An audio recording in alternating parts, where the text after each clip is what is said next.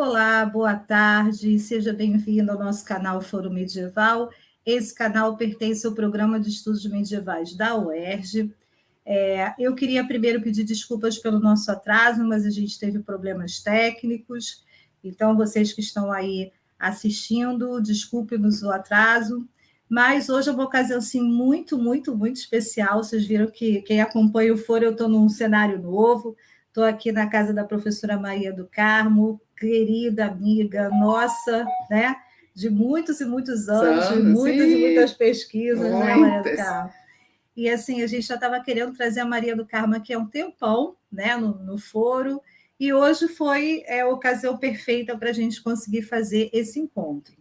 Então, eu queria primeiro né, agradecer a Maria do Carmo a presença aqui com a gente, eu estou sempre cercada da professora Rosiane Rigas, que é né, guerreira, companheira também de pesquisas, e braço direito, braço esquerdo do PEN-UERJ. Rose, muito obrigada. Então, a Rose vai saudar o público, depois a professora Maria do Carmo, e aí a gente vai começar a nossa atividade. Bom, boa tarde a todos. É sempre uma alegria enorme estarmos aqui em mais um Foro Medieval. Marta e eu sempre nos alegramos em ter vocês aqui conosco. E hoje me insiro nesse momento especial de alegria em receber a professora Maria do Carmo, que fez parte também da minha formação em História, lá na Universidade Gama Filho.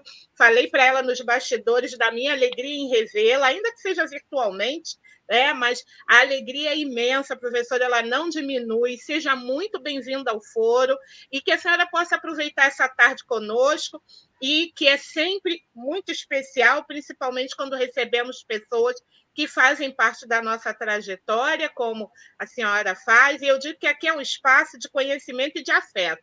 Então, receba aqui ó, o meu abraço virtual, o meu carinho, viu? Na certeza de que poderemos em breve nos encontrar pessoalmente, mas já receba desde já o meu acolhimento. E eu estendo esse carinho, esse abraço e esse beijo para todos vocês, para a Marta também. Boa tarde. Posso falar? Eu é que me sinto muito honrada com o convite, como eu estava dizendo, encontrar vocês, encontrar as pessoas que é, têm os mesmos interesses que nós temos, né? É sempre uma troca, uma troca assim muito, muito gratificante, né?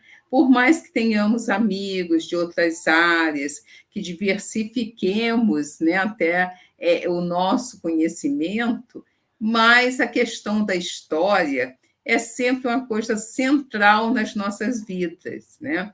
E poder é dialogar com as pessoas, né? poder refletir um pouco sobre determinados aspectos e pontos né, da história, é sempre muito bom. Né? Eu, eu estou muito honrada e muito agradecida pelo convite. A gente é que tem a honra de te receber aqui. Para quem não conhece a professora Maria do Carmo, é professora aposentada da UERJ, né? trabalhou muitos, muitos, muitos anos formando né?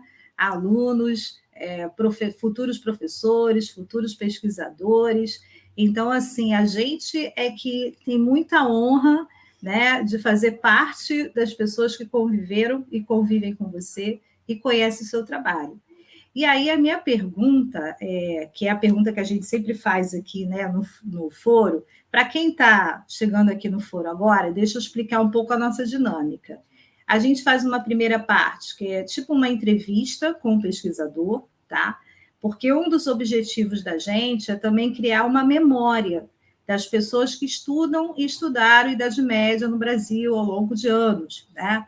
Então, a proposta da gente é justamente a gente tentar fazer com que essa memória fique gravada né, é, na, na, no, vir, no, no, mundo virtual, né, que no futuro as pessoas possam usar esse, esse foro para saber um pouco mais sobre as pessoas que estudaram e pesquisaram a Idade Média aqui.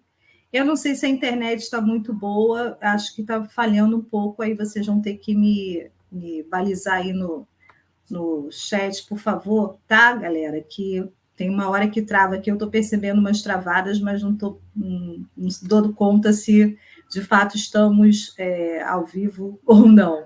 Mas, enfim, é, continuando. Na primeira parte, nós fazemos uma entrevista, na segunda parte, o professor ou pesquisador convidado fala sobre o tema que melhor lhe agradar, e na terceira parte, a gente volta com as perguntas, tá bom? Então, a, na primeira parte, é a nossa entrevista, então a minha per primeira pergunta é: Maria do Carmo, por que, que você começou a estudar a Idade Média? Por que Idade Média e não outra área da história? Na verdade, na verdade, travou. É, eu acho que está travando. Rose, manda uma mensagem para mim aí, por favor. Deixa eu ver. Hoje está meio, negócio está meio esquisito aqui. É, não sei, Rose, tá aí? Estamos aí? Não estamos aí? Rodrigo? Socorro, SOS, SOS, SOS. ah, peraí. A câmera não está plugada, tá? Peraí, foi. Estamos foi. de volta? Tranquilos?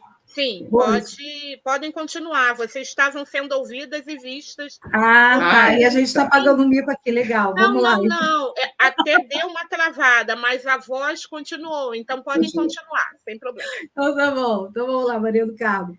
Por que estudar a Idade Média no, no Brasil? Por que você começou a estudar a Idade Média?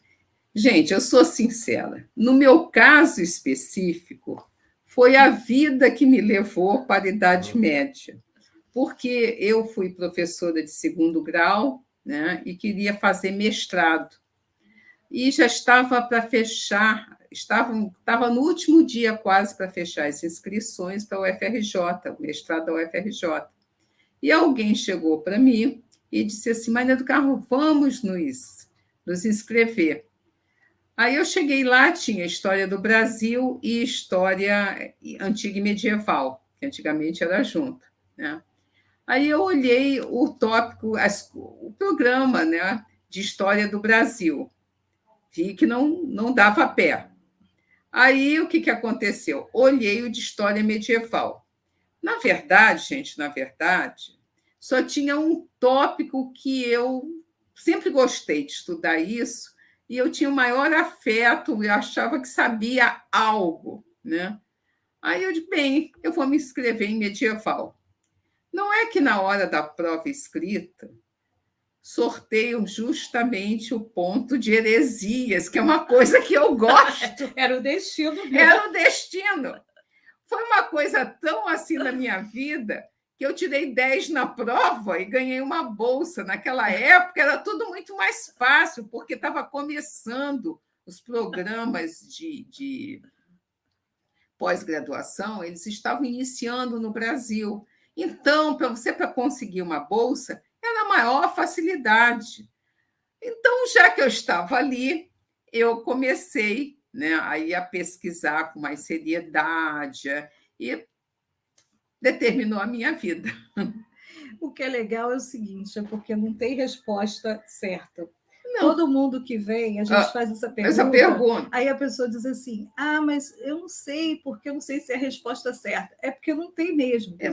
A trajetória de cada, cada um, um é, que, é muito diferente. É que é muito né? diferente uma da outra, né? e no final das contas, acabou que o fato de cair o ponto o que era o que você que era queria. o que eu queria. Então, né? na verdade, tem muito a ver com algo que você já pensava um pouco, um mas não de forma tão consciente. Tão consciente, né? que na verdade, na verdade, eu gosto todo todo tipo de história. A única história, a única área de história que eu não gosto, estava falando para você, é a antiguidade oriental. Agora, todas as outras, é porque você não consegue estudar tudo, não, não adianta, né? Mas todas as outras eu gosto, com especial interesse depois que eu comecei a estudar pela história medieval. Legal.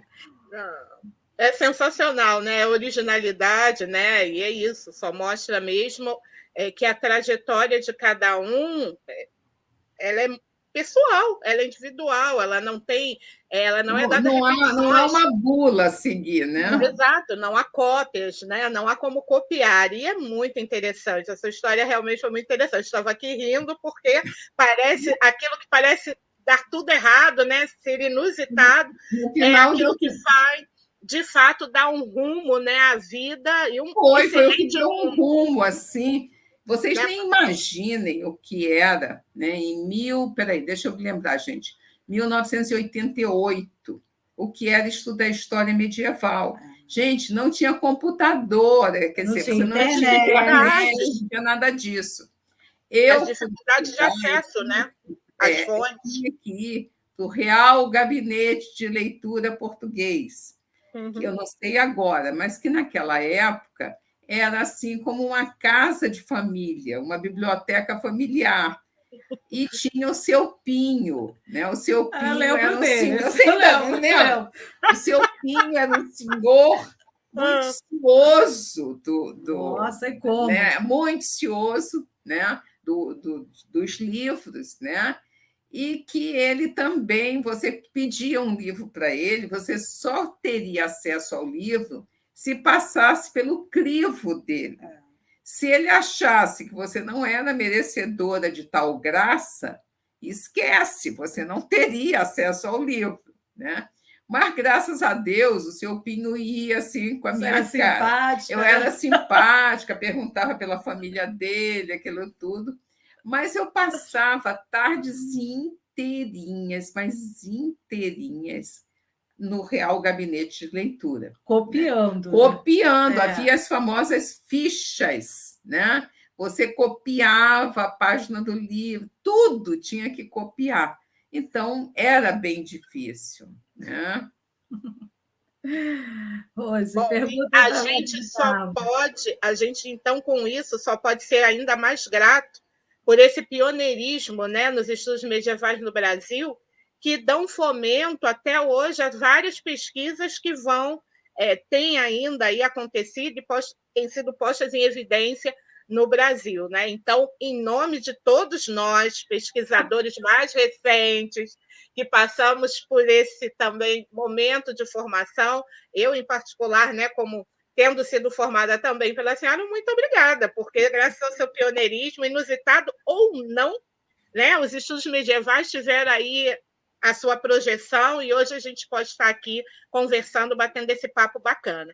E aí, diante da sua história, eu fiquei muito curiosa e acho que todos nós que estamos ouvindo também. Afinal de contas, qual foi essa área de interesse que era a única, né, que a senhora gostava tanto e que queria pesquisar e que foi justamente esse o ponto que caiu na prova? E dois, aliado a isso, quais são então os seus temas de pesquisa ao longo da sua trajetória. Quais foram os seus temas de pesquisa? Quais foram as temáticas às quais a senhora se dedicou? Olha só, querida, apesar de eu não ser uma pessoa, não ter uma religião formal, né, eu sempre gostei muito de estudar sobre cristianismo. Sempre, sempre achei um assunto muito bom a questão do papado. Eu sempre gostei dessa área e principalmente as diversas versões, né, as famosas heresias que aparecem no cristianismo, como toda religião, né, vão, vão ter, é, vão aparecer é, é, heresias, né, o, que, o que a igreja, é, é, vamos dizer, constituída, né, ela classifica como heresia. Então, eu, eu comecei por aí. Mas aí no mestrado, é como eu digo a você, estava tudo muito ainda no início, né? Você tinha a questão das fontes, que do acesso às fontes, você tinha uma, muitas dificuldades. Aí eu, eu tenho uma, que até hoje é muito minha amiga, que foi minha orientadora no mestrado, professora Ivone Marques Dias. Né? Foi minha primeira professora de idade média. É, que é uma, uma inteligência assim, uma Gostava pessoa, muito dela. Uma, Gosto muito dela. É, uma inteligência ímpar, né? E ela então disse, Maria do Carmo, é, eu vou fazer uma pós em Portugal. É, por que você não estuda Portugal? Pede uma bolsa para Portugal E aí, então, eu comecei a me, me, me, me interessar pela dinastia portuguesa, a primeira dinastia portuguesa, a dinastia de Borgonha, e comecei a estudar isso, né, esse tema. Se bem que você também ali, você tem uma coisa importante em, em relação à religião, que é justamente a questão de como né, a Santa Sé, como um país só se constituiu, tendo que dialogar não só né, com a, a, o que hoje é Espanha, né, o que era Castela da época, mas tendo também que ter o aval da Santa Sé. Né? Então, todas, é muito interessante que aí você começa a estudar aquilo e você começa a observar né, a força do papado, né, as diversas, quer dizer, aquelas igrejas regionais, as, digamos assim, os conflitos que existiam entre elas, conflitos que não ficavam só na área, digamos assim, religiosa, mas pelo contrário, que exprimiam né, é, é, interesses políticos. Então, é, essa questão é muito difícil você estudar qualquer tópico de Idade Média que você não bata de frente, que você não encontre a questão do cristianismo, a questão da igreja. Então, mais ou menos, continuei na mesma coisa. Aí, quando eu fui para o doutorado na USP, né, o doutorado na USP é a mesma coisa, eu estudei aqueles casamentos né, entre os reinos e ali você vai ver toda hora a ação do papado, né? tanto permitindo que as pessoas se casassem, como às vezes dissolvendo até casamentos, onde o casal tinha até filhos. Né? Mas aí você vai, vai ver como o jogo político né? ele tem um peso muito grande, mas como a presença do Papa como árbitro, como mediador, é muito importante. Verdade, verdade. E é até engraçado, né? Estava aqui lembrando, porque foi justamente a matéria que eu fiz, né? Com a senhora foi cultura e religião na Idade Média, então. É e realmente, né? Era muito discutido isso, e na verdade o que a senhora trazia era aí frutos das suas pesquisas, né? A gente recebia aí da fonte direta aquilo que vinha sendo trabalhado e estudado. Então está sendo bom recordar isso. É, né? Recordar é viver. Com certeza. Então, Maria do Carmo, assim, é, a sua trajetória é uma trajetória de uma pesquisadora, mas também é uma trajetória de uma professora. Ah, né? com toda certeza. Então, aqui você teve já a Rosiane, que foi sua aluna da Gama Filho, o Rodrigo, que está nos bastidores, que foi sua aluna na UERJ, uhum. eu fui sua colega na, na Gama, Gama Filho, Filho né? Fui sua colega, tive a honra de ser Não também é. na UERJ, né? E assim, você tem ajudado a formar ao longo de anos professores e pesquisadores. Então, como é que você vê, além da sua bagagem no ensino fundamental, uhum. você mesma disse, olha, eu comecei Sei no, no ensino, ensino, fundamental. fundamental né? E aí, num determinado momento, tinha vontade de estudar Lógico. mais uhum. e fui fazer o mestrado. Numa época, gente, que não era fácil. Não, né? era, não era muito difícil. Ao contrário né, do que alguém possa pensar, tipo, ah, naquela época tinha menos concorrência. Sim, mas também tinha muito menos oportunidades. Não, muito pouco, né? muito pouco oportunidade. Pouquíssimos programas de pós-graduação, hum. né? E em Idade Média estavam nascendo, nascendo momento, começando né? mesmo. Então, né? assim, você desbravou, você e outros desbravaram muito esse caminho. Então, dentro dessa tua trajetória, como é que você pensa a questão do ensino de idade média? Como foi para você ser professora, né? É, tanto no ensino fundamental quanto no ensino é, universitário? Qual, como é que você se pensa como professora? Marta, a questão é, é o seguinte: é sempre a história nunca está morta, né? é, é para mim é o, a, o grande lance da questão é esse.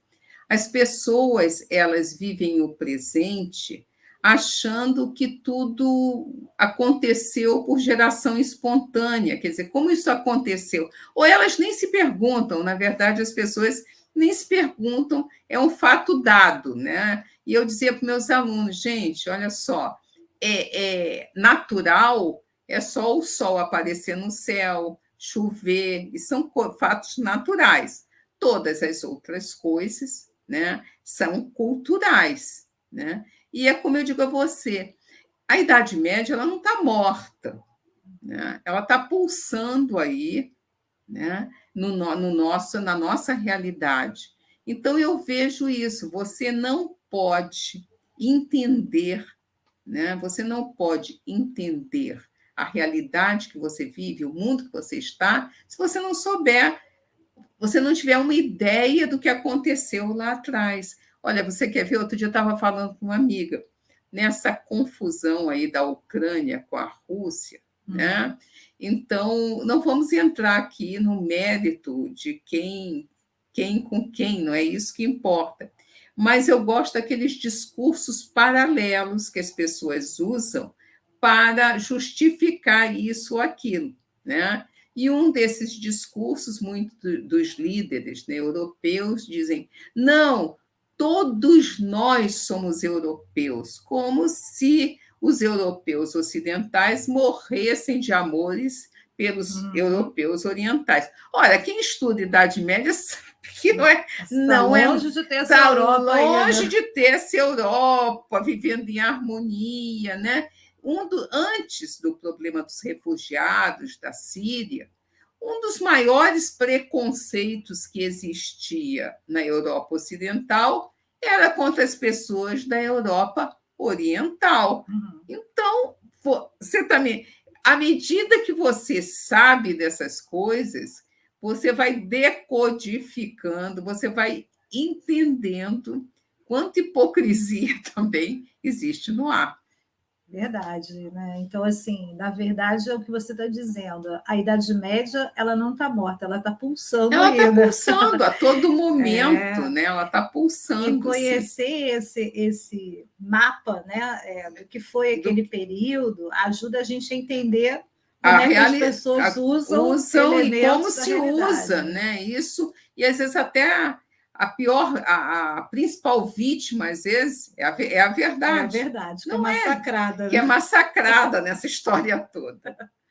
É, então, assim, gente, é muito bacana estar é, tá aqui com a Maria do Carmo, ter pessoas que, outros pesquisadores que passaram por aqui, mas eu sou particularmente muito grata a ela e por tudo que ela me ensinou, até como ser professora ao longo desse tempo que a gente conviveu junto. Então, não é rasgação de seda, é realmente agradecer. Não, pela, olha, posso dizer uma coisa. contribuição para os estudos medievais brasileiros. Né? Quando eu olho, porque eu sou uma pessoa muito crítica, quando eu olho, eu fico muito satisfeita, porque todos os meus alunos, eles me superaram. Isso é uma. Porque, repara bem, né? quando eu comecei, a pesquisa era uma coisa muito difícil. Inclusive, você ter um bom professor, inclusive, de metodologia para te ensinar, isso era muito complicado, né? era muito difícil. Estava em construção. Estava em né? construção. E atualmente eu vejo que as pessoas elas, é, é, é, elas têm um método, elas construíram um método, elas trabalham dentro de um método, e eu fico muito gratificada em ver que como os estudos avançaram. E a, nós lançamos a semente, mas com toda certeza, a geração que veio depois levou avante, desenvolveu, que afinal é isso que a gente quer conhecimento, né? É isso, é, é você levar para frente o conhecimento. Né? Cada vez fazer um pouco melhor. E eu acho que a geração de vocês está fazendo muito melhor. E os que vierem depois da gente farão melhor, melhor ainda. ainda. então, agora a gente vai sair, quer dizer, eu vou, vir, vou ali para o ladinho, deixar a Maria do Carmo aqui falando com vocês, no tempo que ela quiser falar. Sobre, quando a gente chama o convidado aqui, ele escolhe o tema, ele escolhe quanto tempo ele vai falar, isso a gente nunca interfere. Então, Maria do Carmo, Rosiane vai sair, eu vou para o lado, você fica à vontade. Pessoal que precisar de certificado, coloca o depois lá no finalzinho o Rodrigo vai colocar o formulário no chat do YouTube, aí vocês preencham lá para receber o certificado, tá? E conforme a Maria do Carmo for falando, se você tiver dúvida, qualquer pergunta, não precisa ficar com vergonha de achar que está fazendo uma pergunta fácil. Não, né? é, não é esse o objetivo. O objetivo é tirar dúvidas que vocês tenham enquanto estão assistindo a fala. Então, quem tiver dúvida, vai escrevendo aí no chat, porque depois a Maria do Carmo vai poder responder essas perguntas e as perguntas que eu e Rosiane, sempre curiosas, fazemos para os nossos convidados, tá bom? Então, até daqui a pouco. Maria do Carmo, vou chegar para o lado e tá. agora você assume aí. Bem, gente, é, aqui estou mais centralizada agora. Vamos conversar um pouquinho sobre o Império Romano e o cristianismo. Né? É, Reparem bem, a chegada do cristianismo no Ocidente, se vocês forem ler as fontes, né, os bons autores, vocês vão ver né, que pouco tempo depois da morte né, de Jesus Cristo, você já poderia encontrar é, poucos núcleos, algumas, pou, alguns poucos núcleos de cristãos né, espalhados mais ou menos pela costa mediterrânea, que é a costa que chegava até mesmo a Península Ibérica. Né? Tanto que se cria, lembra, a ideia de que até hoje aquelas, é, é, digamos assim, aquelas peregrinações a Santiago de Compostela, né, é o que é, seria é, é, vem da história, né, que Santiago tendo sido né, é martirizado na Palestina, né? Seus adeptos esperaram os, os romanos saírem, pegaram o corpo, colocaram numa balsa e levaram lá para aquela região da Galícia, onde foi, ele foi enterrado. Né? Ora, isso aí, gente, verdade histórica não tem nenhuma. Né? Mas por quê? Quer dizer, como surge isso? Por que, que hoje, até hoje, é visitado, né?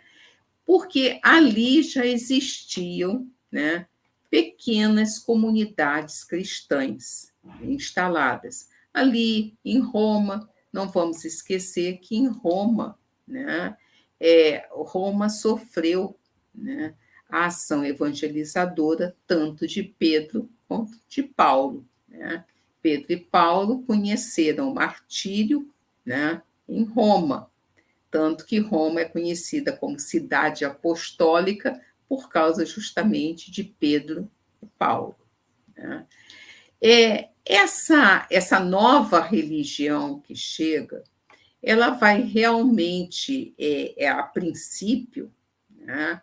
é uma religião urbana, sim. São os estratos urbanos, justamente porque muita, muitos né, é, a, a boa nova ela chega pela atividade comercial, né, e pela atividade comercial ela vai se, se espalhando. Né? Então, reparem bem, né? Roma tinha é, Roma, o Império Romano era, era em religião, era um império, digamos assim, usando uma palavra atual, era um império democrático. Né? Todas as religiões podiam ter templos em Roma. E por que será, quando você vai ler os livros, né, que os cristãos foram perseguidos? Né? Não só as pessoas esquecem que não só os cristãos, né, os, os que seguiam o culto de Dionísio, né, eles também foram né, é, alvos da, das autoridades romanas da perseguição das autoridades romanas, né? Mas é, é, é quer dizer, por que, que no meio de tantas religiões, né, é, a Igreja Católica mostra que como sofreu durante né, é, as perseguições, principalmente de Décio e Diocleciano, né, que foram passar na história como os maiores perseguidores, Roma, é, é, Nero, o famoso Nero também havia perseguido, a primeira perseguição, né? as pessoas falam que foi de Nero. Né? Então, por que, que isso aconteceu? Reparem bem, né? é, os, os cristãos, eles é, é, havia um preconceito ao, ao longo do tempo, foi se criando um preconceito contra os cristãos.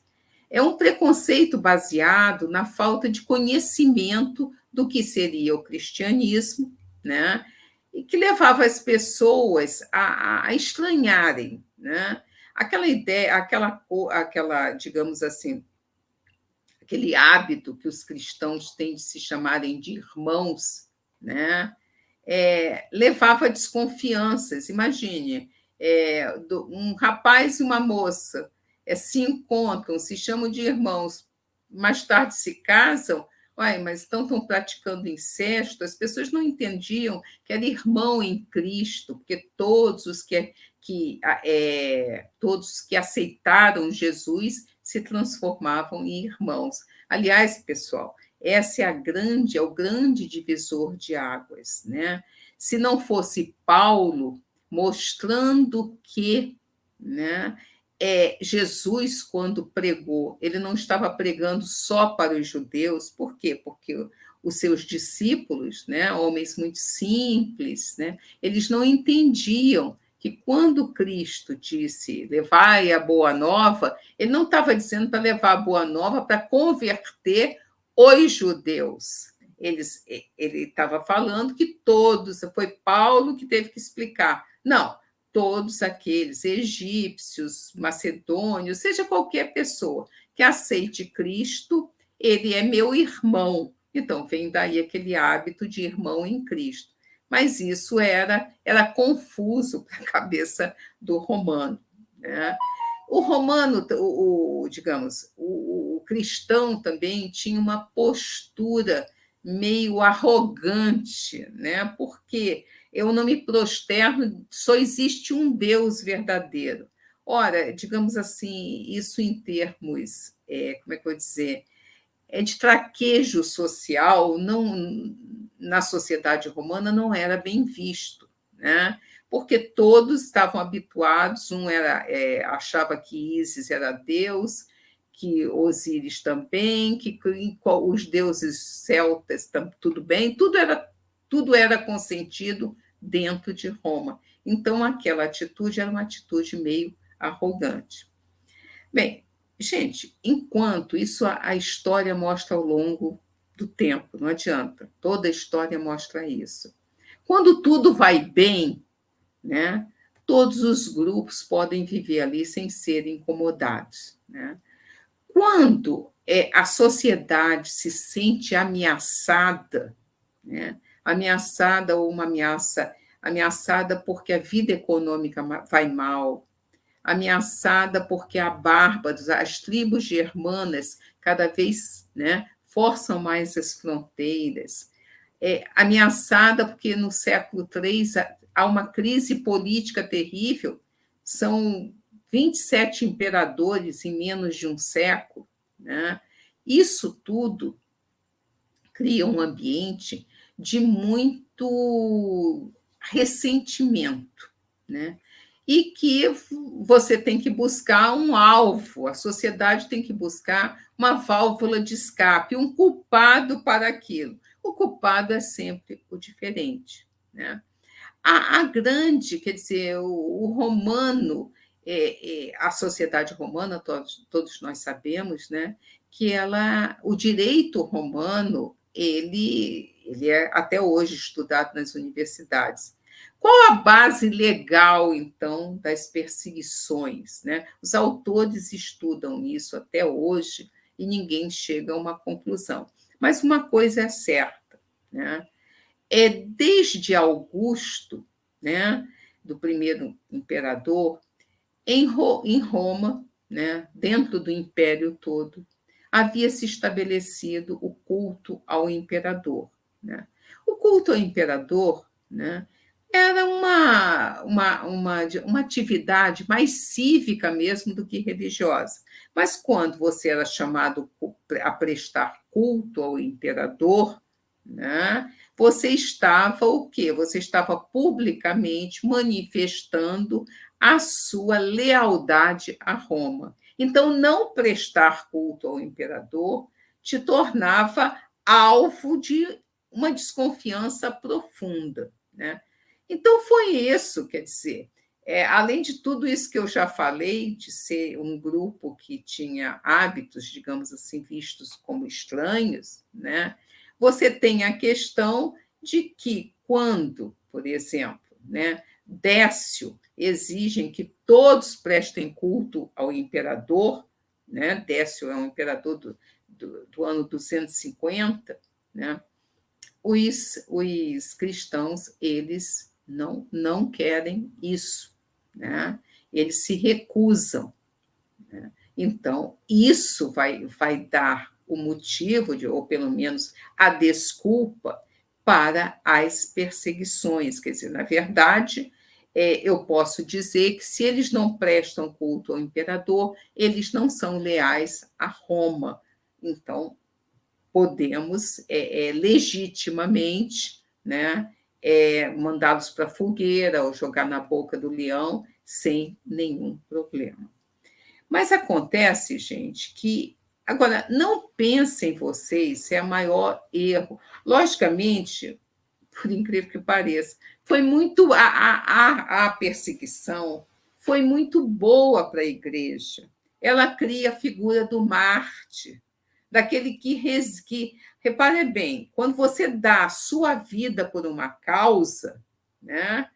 Você está o quê? Você está legitimando essa causa, você está mostrando que essa causa ela é verdadeira. Você dá o testemunho com a tua própria vida.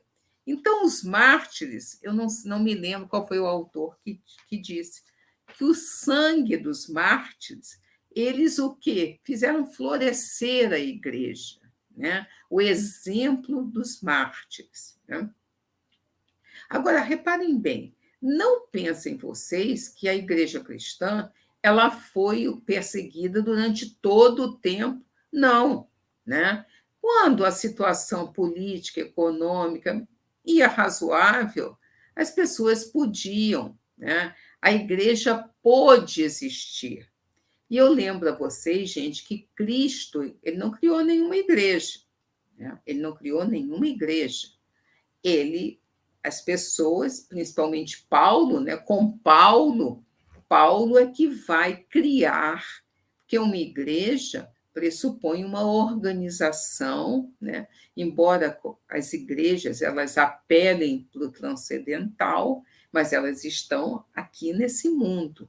Então, é, foi necessário, Paulo é que vai organizar essa igreja, Paulo e os sucessores deles. Então, a igreja vai, vai se tornando, ao longo do tempo, um corpo que diferenciado e hierarquizado. Né? Diferenciado como uma profunda diferença entre aqueles que assistem os ofícios, o fiel, né?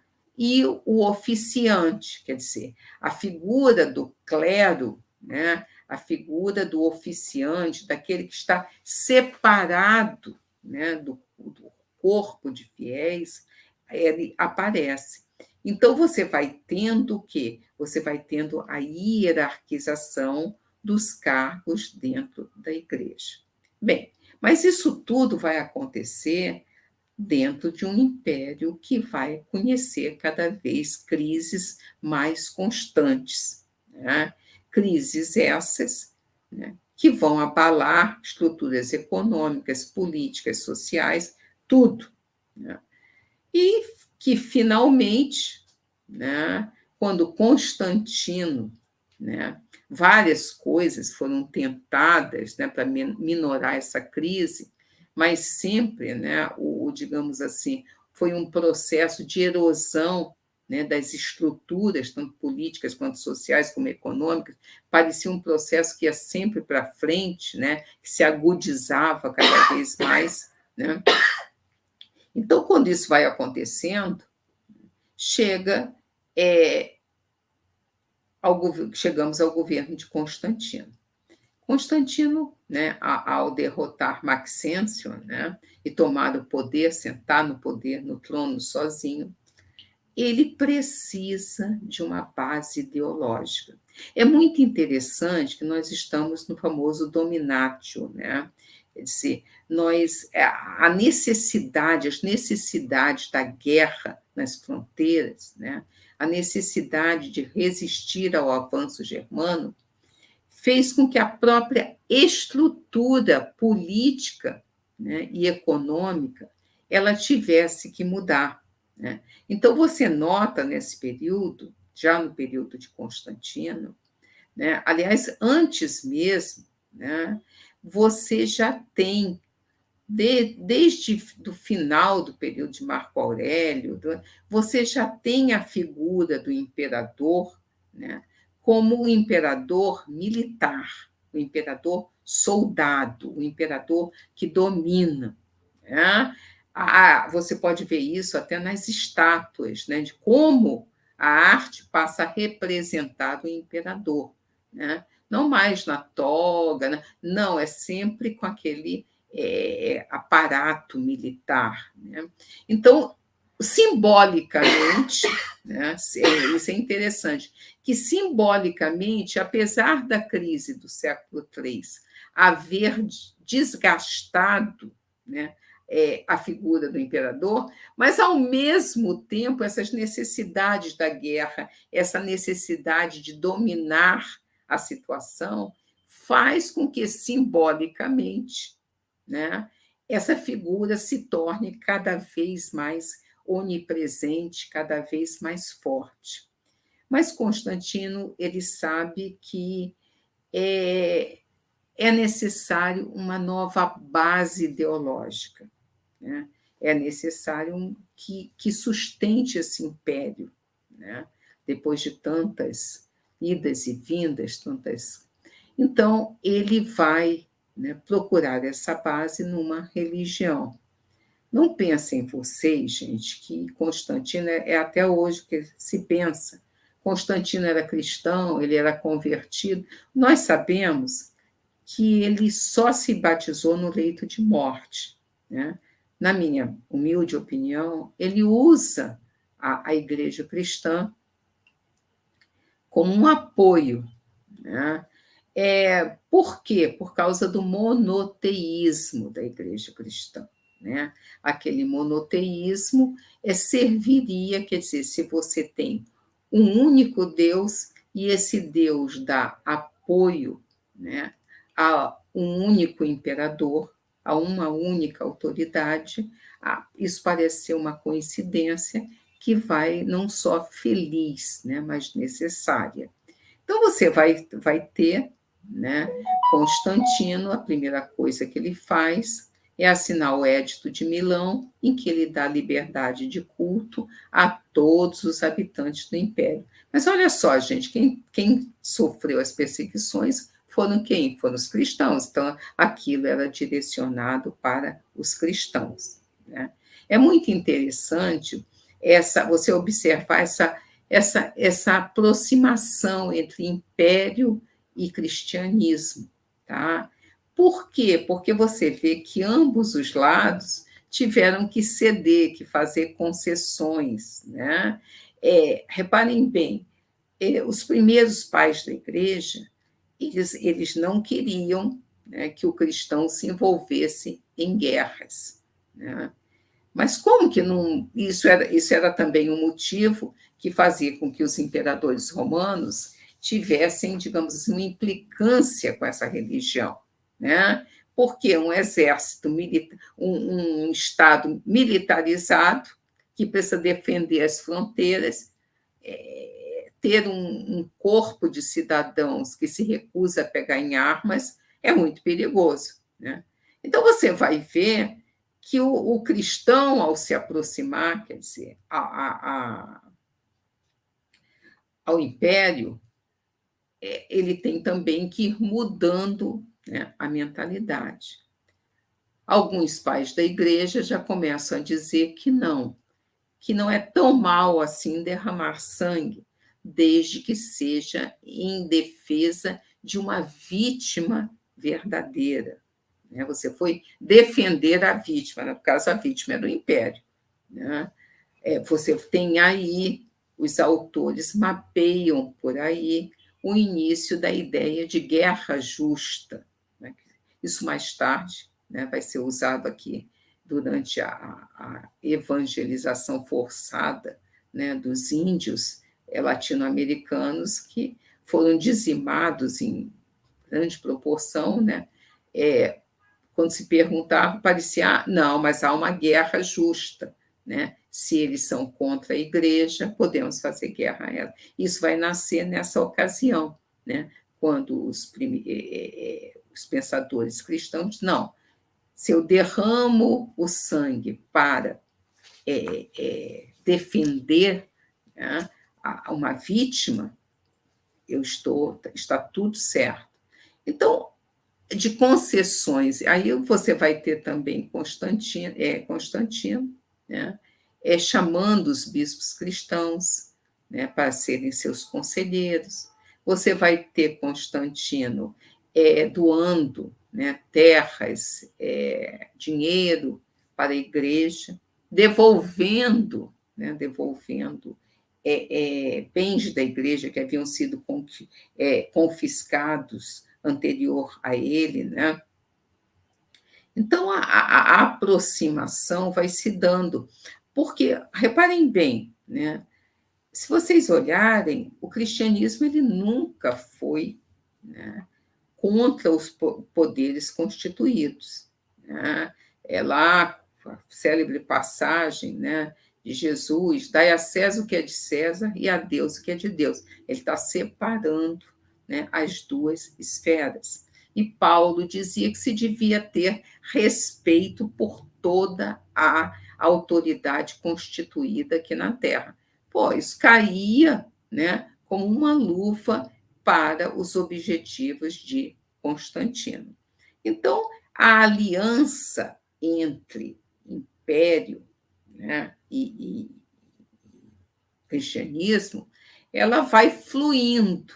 Né? Constantino tem sim um interesse em né, é, transformar o cristianismo numa religião de maioria.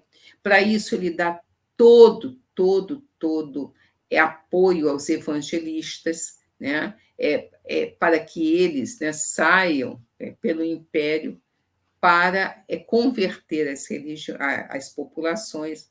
Gente, como eu disse a você, é, você tem dois estratos da população que a conversão é mais difícil. A primeira, por incrível que pareça, é a aristocracia romana. Porque a aristocracia romana, eles, eles eram homens muito versados é, na cultura greco, grega, né? Então, eles eram leitores dos autores clássicos greco-latinos. Né? Então, a história de Jesus, carpinteiro que morre na cruz, que nasceu de uma virgem, aquilo tudo parecia para essa aristocracia é superstição. Né? Tanto que você vai ver que o único jeito de expandir o cristianismo né, é porque os pais da igreja, né, eles usam o quê? Eles mesmos são homens é, estudados, né? E eles começam a usar né, argumentos, eles começam a usar é, mecanismos retóricos que eles tomaram emprestados do, da cultura helênica. Né? Então, a, a digamos assim, a, a influência né, do, né, grega, do pensamento grego, da cultura helênica, melhor dizendo, da cultura helênica, né, sobre esses homens é muito grande. Né? Todos eles são retores, como se diz. Né? Então, aos poucos, né, isso é essa essa aproximação vai dando frutos. Uma outra, uma outra parte da população, gente, em que aí sim, aí que a igreja encontrou uma feroz resistência foram os campesinos, né? as pessoas que moravam no campo. Isso porque essa parte é muito interessante, porque o paganismo deles não era o paganismo das cidades, aqueles grandes deuses, Marte, Júpiter, Diana, não, gente, eram deuses pagãos locais, né? E vocês vão convir comigo que é, é, era uma religião muito ligada à questão do semear, é, do colher, dos ciclos da natureza. Né? Então é difícil, seria é difícil você trocar essa religião por uma religião de um Deus único em que, é, digamos assim, é, havia aquele Deus muito ressaltado, que era o Deus do Antigo Testamento. Ele estava, o Deus do Antigo Testamento, não sei porque está sempre zangado. Né? É, é verdade, o, o, homem é bipolar, homem não, mas é um Deus meio bipolar. Um dia ele está muito bem com você, outro dia ele está muito mal. Né? Outra coisa, né? você, como é que você vai largar de, de imaginar uma bela mulher que corre pelos campos com os animais, né? que te que vamos dizer que olha pela, pela germinação né, das sementes para trocar por uma pessoa distante, um Deus, né, um homem. Então, foi muito difícil essa conversão, né, essa conversão na, para os camponeses, né, foi muito difícil. É interessante, eu li um livro, é História do Medo no Ocidente. Nesse livro é muito interessante que o autor é o Delumor. Ele diz uma frase que, segundo ele, é de, de Freud. Freud diz que os, os europeus eram cristãos mal batizados. Olha só, gente, por quê? Porque Freud ele ouvia o sonho das pessoas, né? As pessoas contavam os sonhos e nesses sonhos emergiam aqueles extratos, né, antigos do paganismo. Aí é que está. Freud, né? Freud é o famoso, bem daí Freud explica, né? Mas de qualquer forma, né, a evangelização foi se dando. A grande questão, aí é que está Aí a grande questão está né, é que enquanto a igreja foi perseguida, enquanto ela estava se organizando, vocês têm que imaginar o seguinte: Cristo não deixou nada escrito, assim como Maomé não vai deixar. Né? O próprio Corão só vai ser passado né, para o papel, né, para o é, papel, maneira de dizer, pergaminho, né, na Sim. época, né? É, só vai passar, sei lá, é no, no terceiro califa, eu acho, depois de, de, de Maomé, né? É, então, esses homens não deixaram nada é, é, escrito. Né? Seus discípulos é que ouviram, passaram para outros que, em certa ocasião, vão colocar né, é, por escrito. E, gente, é aquela coisa, né? É, quem que de vocês não viu que o Papa é o sucessor de Pedro, que está sentado na cadeira de Pedro?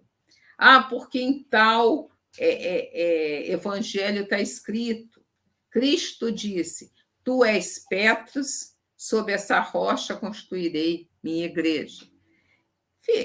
Gente, se ele falou ou não falou, não há como averiguar. Ah, está escrito, mas não foi ele que escreveu. Mas uma coisa é certa, essa frase ela serve para legitimar o poder do bispo de Roma, que é a mesma coisa. Hoje, até como você pega uma criança de 8, 9 anos, se ela for uma criança esperta, mostra retrato do Papa, você pergunta quem é ela? A criança diz o Papa. Pronto. Por quê? Aí, o que, que o Papa é? Ah, o chefe da igreja. Pronto, acabou. Mas essa coisa é o chefe da igreja é uma coisa para nós. A gente tem que imaginar que o papado ele não nasceu pronto e acabado. ele foi uma construção feita ao longo de séculos, que começa nessa época. Né? Vocês têm que imaginar o seguinte: o, o, o bispo de Roma, a princípio, a visão dos outros bispos, principalmente da Igreja Oriental, né? Antioquia, Éfeso, Constantinopla, Alexandria, a visão era: o bispo de Roma é um bispo como, como qualquer outro. Né? Ah, ele tem que ser, digamos assim, ter uma deferência um pouco especial, porque ele, ele está numa cidade evangélica, é, é apostólica, lá conhecer o martírio Pedro e Paulo, tudo bem, mas não é nada demais. Né? Então, por quê? Né? Qual foi o processo que leva o Papa a afirmar né, a sua supremacia e o seu direito a ser o chefe da igreja? Bem, primeiramente, é como eu digo a você, a própria crise do império. Né? Quando Constantino é, é, funda Constantinopla e se muda para lá, né? esse Ocidente tem cada vez a parte do Império Ocidental ela tem cada vez imperadores mais fracos, né? que não têm força política nem força moral de fazer frente a uma situação militar tão difícil. Mas, ao mesmo tempo, o bispo de Roma, essa igreja que agora vai cada vez mais se enriquecendo mais, né? E nisso, olha só, as mulheres, a igreja, ela sempre tratou muito mal as mulheres, mas ela deve demais às mulheres. Por quê, gente? Porque tudo que era matrona romana, quando ficava viúva, ela ficava de posse do seu patrimônio, finalmente, né? E aí ela, em geral, ela se ligava a um bispo e começava a, a, canalizar aquele dinheiro para a igreja, para a ajuda dos pobres, né? Que ó, se fala muito mal da igreja, mas o que é verdade é, né? É, a igreja sempre teve essa essa frente de combate, né? Não, não digo de combate, não é tá mal, né, Martinha? Vamos, né? Não é combate, mas pelo menos de que a gente, de fraternidade, não podemos deixar ninguém morrer de fome, não é? Sempre teve, até porque aquela coisa, né? Ah, assim como eu preciso da esmola do alto, a esmola, aí não é, era uma esmola, vamos dizer, espiritual, eu, quando dou a minha esmola, eu estou né, é, trans, canalizando. Então, a igreja vai realmente né, é fazer muito, principalmente, né, porque a igreja ela não é sectária. Né, quando existem feridos, quando Roma é invadida, ela nos seus hospitais, naquela, aquelas, ela já tem hospitais, já tem, né? Ela, ela quando pega alguém do chão ferido, ela não pergunta, tu é cristão ou não é cristão? Você vê que evoluímos atual, é, não é? Não, evoluímos atualmente, né? Ela tratava de todos, todos eram irmãos em Cristo e ponto final. Então a igreja, gente, ela vai cada vez mais, até porque também no Ocidente a estrutura político-administrativa ela vai entrando em colapso. E esse colapso faz com aquele bispo, porque olha só, a igreja, ela é muito, ela é muito inteligente. Quem eram os bispos, gente? Os bispos eram pessoas, né, homens que tinham que ter cultura. O cara para ser bispo, ele tinha que ter cultura, né? Ele tinha que ser cultura, ele tinha que ser um homem rico, sim, porque o bispo ia abrir a bolsa, né, para fundar um hospital, uma escola, o que fosse né? Ele tinha que ser um homem, né, de influência é, social. Então esses homens, quando o, começa o colapso né, das estruturas, eles vão o quê? Eles, além das suas atividades, digamos assim, religiosas, eles vão fazer o papel, vão substituir né, os altos funcionários romanos, né, na questão da justiça, né, são eles que começam a serem juízes, a distribuírem justiça. Então, você vai vendo, né, reparem bem, você tem uma parte do império em que os imperadores são cada vez mais fracos, verdadeiros fantoches. Você tem uma situação de crise. Você tem um imperador forte, mas que está lá longe, lá em Bizâncio, né? E você tem um corpo organizado, que é a igreja, que socorre a população, e um homem que tem, que carreia para ele, que está sentado né, no que eles acham que é a cadeira de Pedro, né, essa pessoa vai tendo cada vez mais prestígio, né, vai afirmando mais a sua legitimidade. Bem, tem aquela coisa, né, gente?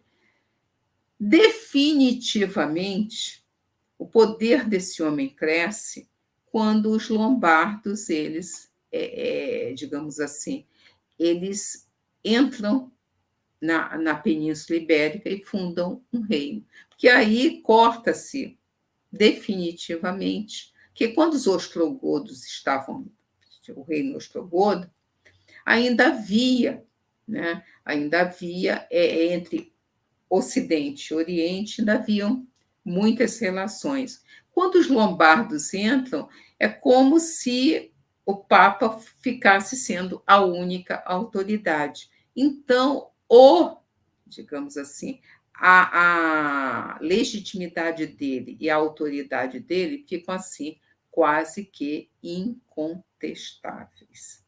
Bem, isso aí é como o papado, ele nos seus primórdios, e até o século IV, século V, ele vai cada vez se firmando mais. Agora, não pensem vocês que, como eu disse, é, é uma coisa fácil, né?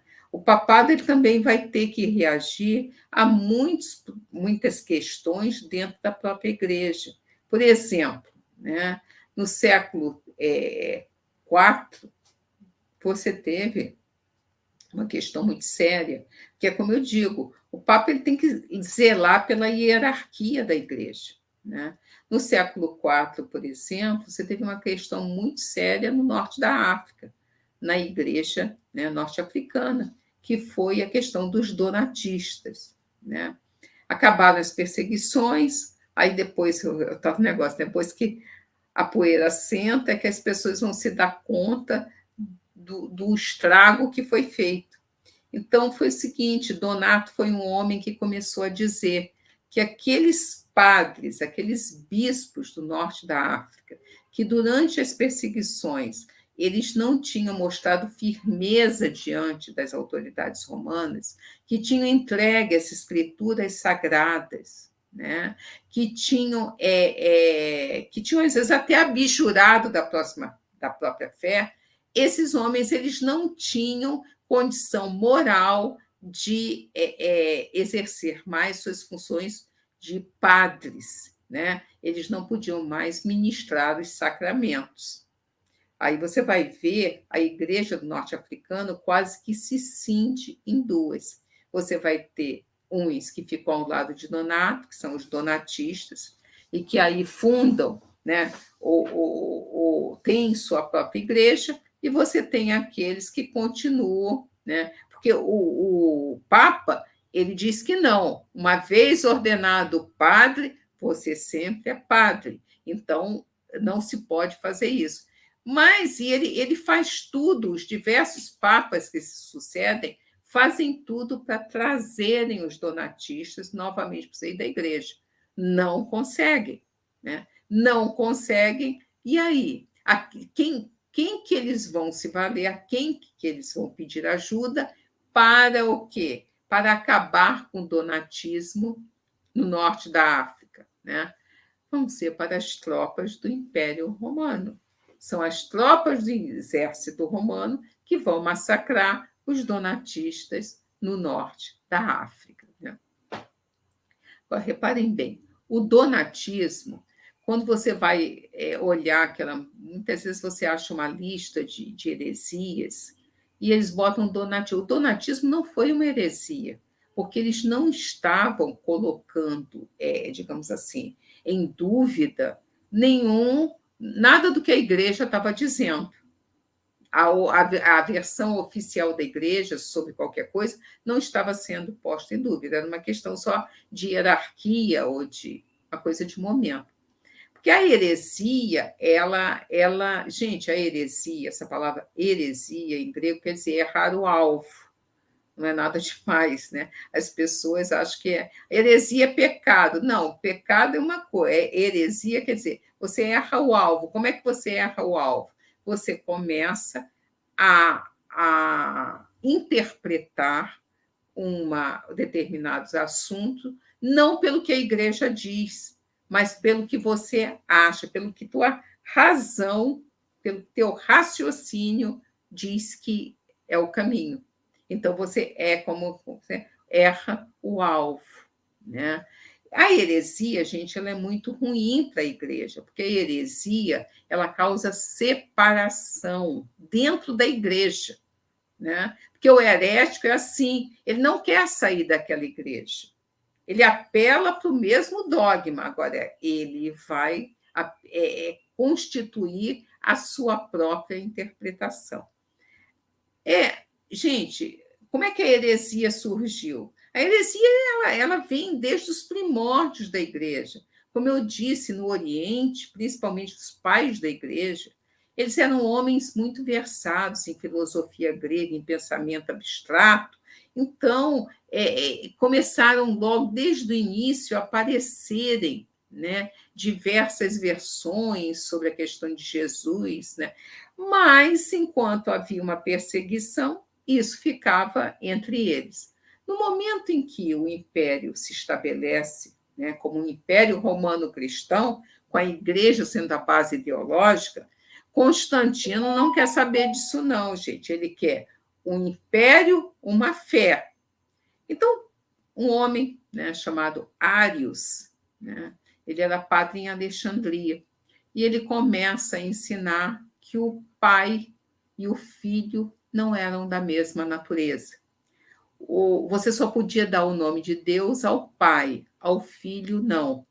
O pai ele usava o argumento: o pai sempre existiu, o filho foi criado, então não é igual, né? Isso vai provocar né, uma verdadeira celeuma. Porque, além de tudo, gente, é como eu digo, como esses homens eram muito versados, eles também tinham um ego muito grande. Então, escrevia-se. Hoje, que nós estamos na época digital, que ninguém tem paciência para nada, não é? Não. O pessoal escrevia, gente, gastava-se tinta sobre uma questiúncula é aquilo corria rios de tinta. Né? Então, Atanásio, né, ele vai, que é um patriarca né, de Constantinopla, ele vai se ele vai reagir violentamente. E aquilo que nasceu né, vai se espalhar numa celeuma sem fim. O primeiro, pois é, aí é que vem, o primeiro concílio né, é, quer dizer, não o primeiro concílio da igreja, mas o primeiro concílio de uma lista que vem depois, tentando é, acabar com a heresia, é o famoso concílio de Nicéia de 325. Ele é, é o, o Constantino, ele paga do próprio bolso todas as viagens dos bispos. Agora, reparem bem, eu acho que não tinha nenhum bispo ocidental. Era tudo do Oriente. Porque, gente, a heresia ela é um fenômeno tipicamente oriental. A Maria do Carmo não teve heresia aqui no Ocidente? Teve, gente. Por exemplo, eu me lembro de pelagi pelagianismo e teve o priscilianismo, que, aliás, o priscilianismo é bem da Península Ibérica ali. Né? O prisciliano era da Península Ibérica mas é que ele tinha estudado em Alexandria. Ele não, não imaginou a, a versão dele sozinho, não. É porque ele tinha estudado em Alexandria. Quando ele volta, ele começa a propagar. Mas, quando você olha, a, a digamos assim, isso não tinha alcance aqui na, no Ocidente. Né? Alguns dizem até, quer dizer, por que, que no Oriente havia tanta essas questões teológicas, essas discussões teológicas? Os autores dizem que é, é sempre, como eu disse a você, é o caráter especulativo né, da, da, da mentalidade oriental, aquela proximidade com a Grécia, com a cultura grega, fazia com que esses homens eles, eles sempre estivessem questionando. Né? Segundo alguns autores, até a língua, porque eles escreviam em grego. Né? A língua grega ela é mais, era mais sutil, enquanto a língua latina não teria, digamos assim, termos tão abstratos, né, para, é, digamos assim, é, expressar é, ideias tão, tão abstratas mesmo, tão tênues. Né? Então, o que você vê é que a, a, o Concílio de Nicéia né, ele vai condenar, os bispos se reúnem e condenam o arianismo. Não adiantou, gente, não adiantou, foi condenado, né? Mas no Oriente, a questão é, da religião, gente, é, é, essa coisa assumia proporções inimagináveis, porque não, ela não ficava restrita àquela sala onde os, os bispos se reuniam. A população tomava parte, discutia nisso, havia choques nas ruas, uma coisa horrível.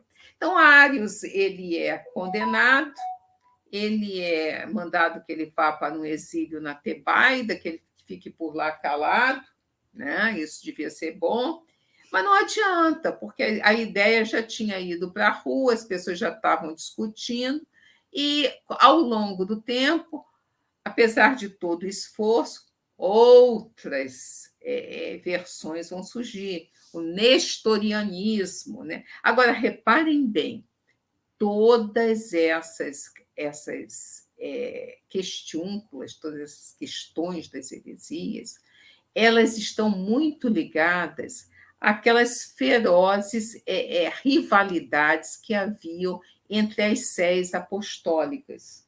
Né? Constantinopla, Antioquia, Alexandria, Roma ficava meio, não se envolvia muito nisso, né? Mas essas três principais, né? A chamada que, o que, que era a famosa pentarquia bizantina? Seriam os bispos mais importantes. Era Jerusalém, Constantinopla, Antioquia, Alexandria e Roma. Mas o grande debate era sempre entre o pessoal de Antioquia e Alexandria. Né? E isso está claro, tinha implicações políticas também. Então, cada. Né, é, você tem Nestório, por exemplo. Nestório, qual foi a, grande coisa do nestorianismo? Né? Nestório diz que Maria ela era mãe de Jesus, mãe do homem, mas não mãe de Cristo, mãe de Deus. Né? Tanto que ele, ele escreve e nega a Maria o título de Teotocos, que Teotocos em grego é mãe de Deus. Ah, isso provocou uma celeuma, meu Deus, que coisa absurda, né? Você teve que fazer um outro concílio. Gente, esses concílios, é, vocês pensam que é todo mundo é sentado numa sala, falando gravemente, ponderando. Não, gente. Eram verdadeiras rixas, é, eram rixas, era uma coisa horrorosa.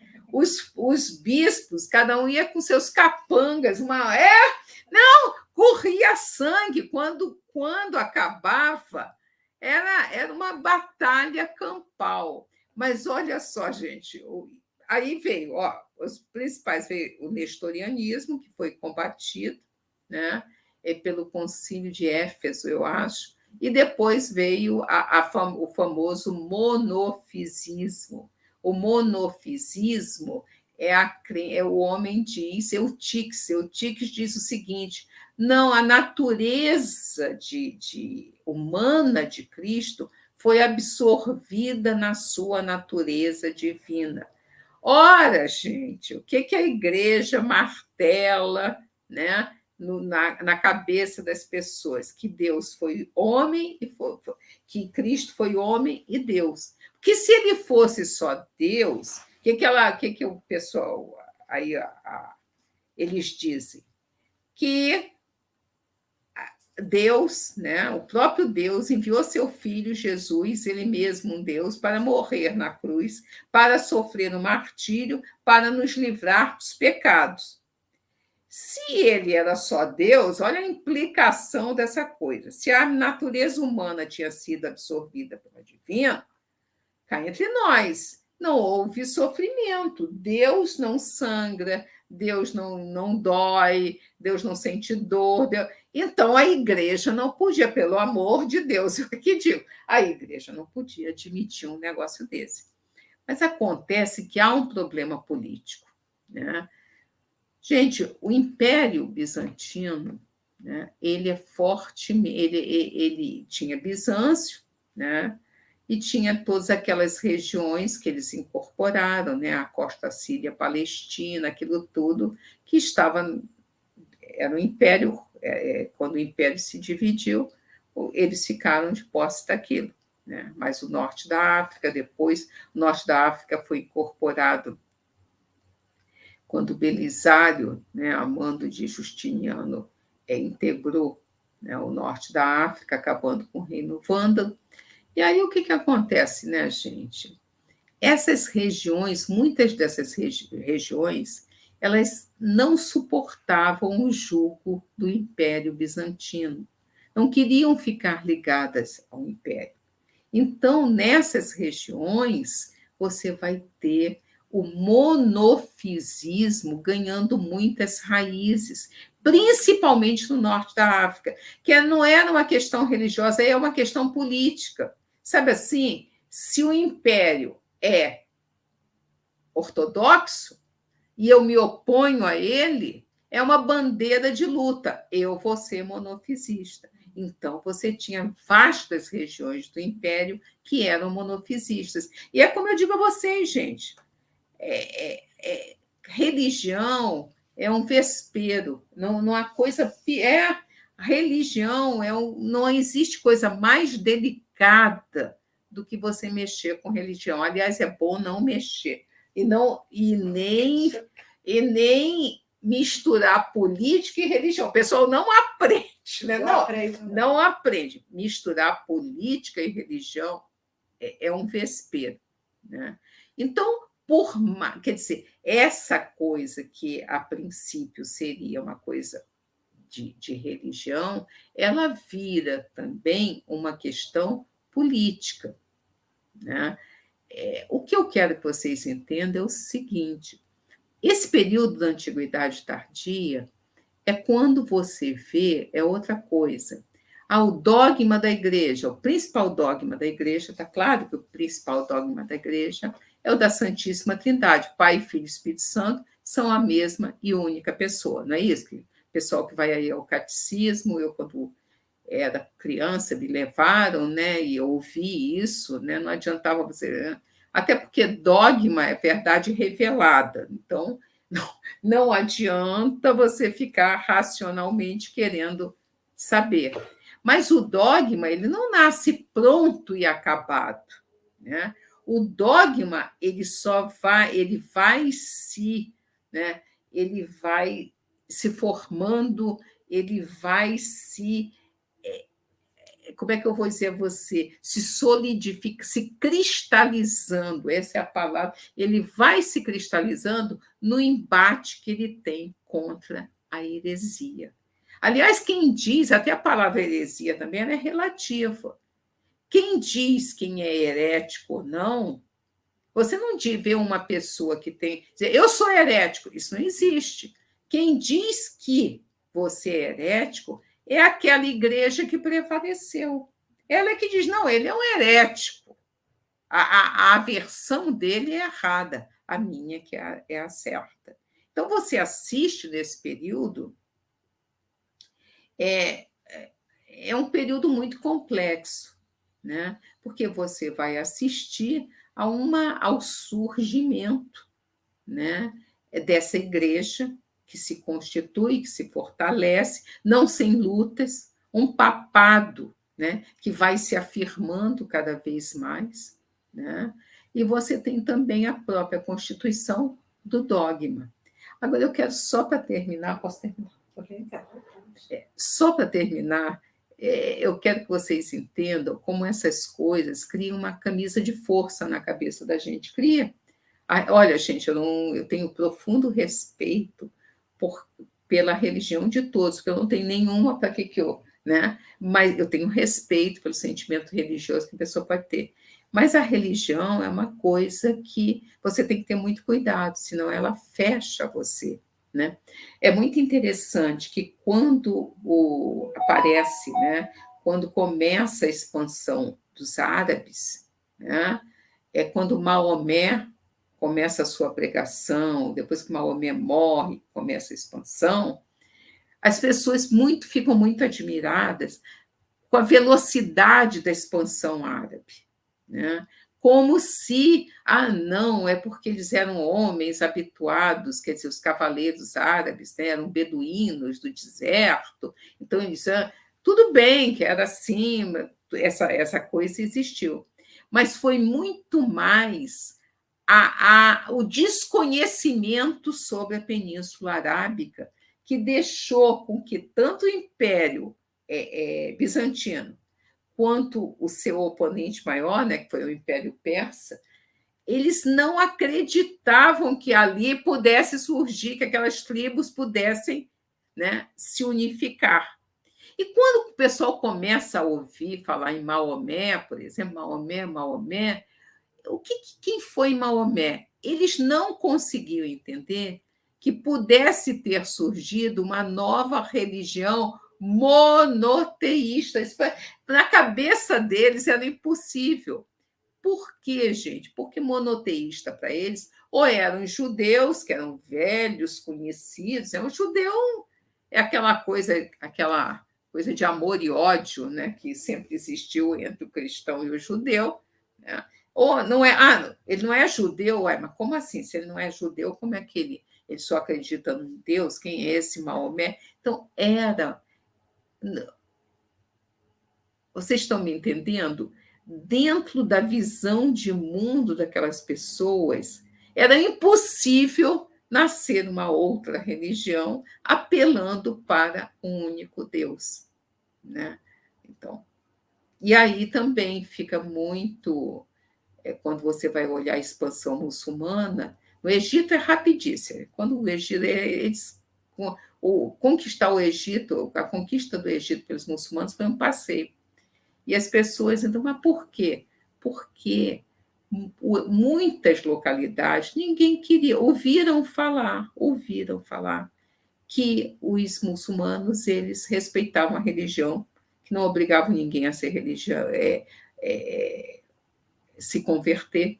Então, muita gente nem pegava em armas, deixavam os muçulmanos entrarem. Né? Por quê? Porque o norte da África era monofisista e não queria ficar ligado ao império. Beijo, gente. Espero bom. não ter cansado muito vocês. Não, cansou não, foi excelente. Muito bom mesmo.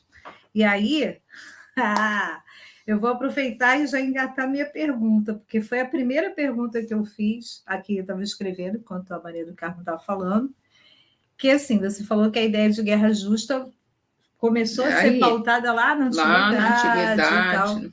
e aí, como é que é, só para você até concluir o que você acabou de falar, como é que isso se relaciona à questão do, do combate aos muçulmanos? Dizer, como é que essa ideia de guerra justa que foi lá da antiguidade, uhum. como é que ela acabou sendo usada depois para é, viabilizar o combate aos muçulmanos? Ah, então, na, na, própria Península Ibérica, né, que é, é, você sabe muito bem, Martinha, a questão de guerra santa aí já não é nem a questão de guerra justa. Uhum. A, a, você sempre apareceu, quer dizer, o popular, as, a, os filmes, né, as obras de arte, dizem o quê? Que os cristãos estavam lutando contra os muçulmanos numa guerra santa. Mas não, a ideia de Guerra Santa ela vem importada daqueles cavaleiros borgonheses né, que vieram lutar. Porque, na verdade, na verdade, gente, o, o, os primeiros tempos da Reconquista, até o século X, né, 11, melhor uhum. 11, né, quando os cavaleiros borgonhos 11, né, uhum. é, até o século XI, ninguém estava pensando em lutar, não havia guerra contra o infiel, uma raiva, digamos assim, religiosa. Não, eles estão em erro. Não, o que se disputava era a terra. Eu tenho que alargar meu reino, ponto final. Ah, se o cara tivesse ali, ele fosse qualquer outra religião, seria a mesma coisa. É, então é interessante que você está falando uma coisa que às vezes as pessoas confundem. Né? Confundem. Porque acham que reconquista é só uma questão religiosa. Não, é, é uma é... questão é a terra, é o rio, é a pastagem, é isso. É. Entendeu? É isso que leva a disputa. É isso que leva a disputa. Está sendo disputado ali é fundamentalmente as fronteiras de cada região. De cada onde região. começa o meu reino, onde é começa o califado. Né? Se você está mais fraco, eu vou aproveitar é. e invadir. E isso né? ora fazia com que cristãos se aliassem a muçulmanos, Sim, muçulmanos com muçulmanos, muçul... cristãos com cristãos. O famoso Cid, né? a figura famosa do Cid. Que é bem né? fronteiriça. Que é né? bem fronteiriça Justamente, entendeu? Ele é o, o campeão de, do Afonso VI, Afonso mas VI, também mas, traíra, né? Justamente, vai... não, ele lá dava suas, né? É, vai lá para os califas muçulmanos. Tanto também. que o, antes, né, o próprio Afonso VI, gente, antes de ser Sim. Afonso VI, quando ele está perseguido pelo irmão, para quem, né? que ele vai pedir Para quem que ele pede ajuda? Ele vai para o reino né, de Granada. Ah. Não, Granada não, é Toledo. Toledo. Ele é acolhido ele, em Toledo. Ele é dito que assim, ele conquistou Toledo, mas parece que ele foi convidado a entrar. Ele foi... Não, é porque segundo, olha, aí já são as fontes medievais, as próprias crônicas, que ah. ele diz que ele prometeu que porque o, o lá o rei né, de Toledo que era um reino de taifas, já, né, que o é. califado tinha desmoronado, ele o, o acolheu tão bem, mas tão bem, deixava ele à vontade, ele podia andar onde ele quisesse, ele podia namorar, ele podia comer beber, que ele prometeu que enquanto aquele estivesse vivo, que ele não ia, mesmo que ele se tornasse rei, ele não ia tentar tomar o reino. Uhum. Mas só que é muito interessante, porque ele fica, né, Toledo fica alto. E dali, é como dizem os autores, ele levou anos ali. Ele pôde ver o que, qual era a estratégia melhor para tomar Toledo. Sim. Então, para ele. Depois ele só concretizou. Depois só concretizou, não foi difícil. É muito bom, né? Assim, é muito legal quando a gente vai vendo uma pessoa que já leu muito sobre muita coisa, né? E vai falando com uma fluidez sobre os assuntos que são assuntos complexos, mas consegue ser muito didática, né? Então, assim, é muito bacana. Ver. Mas sabe o que é? Quem, é profe... Quem é... foi professora de primeiro e segundo grau, ela é didática, é. a pessoa é didática. Esse didatismo aí não é fácil de conseguir, não, né? É, são anos e anos de experiência. É, é anos e anos. E aí, Rose, pergunta para Maria do Carmo. Pois é, e aí essa gama de informações suscita o quê? Uma gama de perguntas. Mas, professora, muito obrigada mais uma vez pela excelente aula, pela oportunidade de ouvi-la. Mas em respeito aqui aos nossos assistentes, eu vou me ater a uma pergunta por enquanto. Depois, se eles derem espaço, a gente continua. E aí, durante a sua fala, né, e várias coisas vieram à tona, uma coisa que me chamou a atenção foi a questão da resistência né, dos grupos no advento do cristianismo a assimilar né, essas novas ideias, enfim, que vinham né, com o pensamento, que vinham com a difusão da religião cristã. E aí, que foi a aristocracia e os próprios camponeses. E aí, a gente indo para a aristocracia, a gente pode, depois a senhora falou que quando o papado né, começou, né, quando a igreja começou a se ordenar, né, a se constituir, a se organizar, que esses bispos eles precisavam ter alguns pré-requisitos, né, de serem ricos, serem cultos. E aí eu fui pensando, fazendo uma comparação, que eles se pareciam muito, eles estavam muito próximos dessa aristocracia, né, desse ramo aristocrático. Então, é possível a gente afirmar que, com o colapso do Império Romano, esses aristocratas foram encontrando lugar nesses postos também de bispo? Uma forma de continuar exercendo a sua autoridade de alguma forma naqueles territórios? É possível a gente pensar isso? Não, olha, é, é completamente possível, você está me entendendo? Até porque, repara bem, é como eu digo, quando você fala a igreja, ah, a igreja se aliou ao império, então ela foi vencedora. Mas o, a questão é, como eu digo, há um processo, há todo um processo em que a, a, os diversos né, é, papas eles tiveram que uma hora é, agir com rigidez, outra hora flexibilizar. Por exemplo, você quer ver o grande nó da igreja que chegou até os nossos dias? A questão do celibato sacerdotal.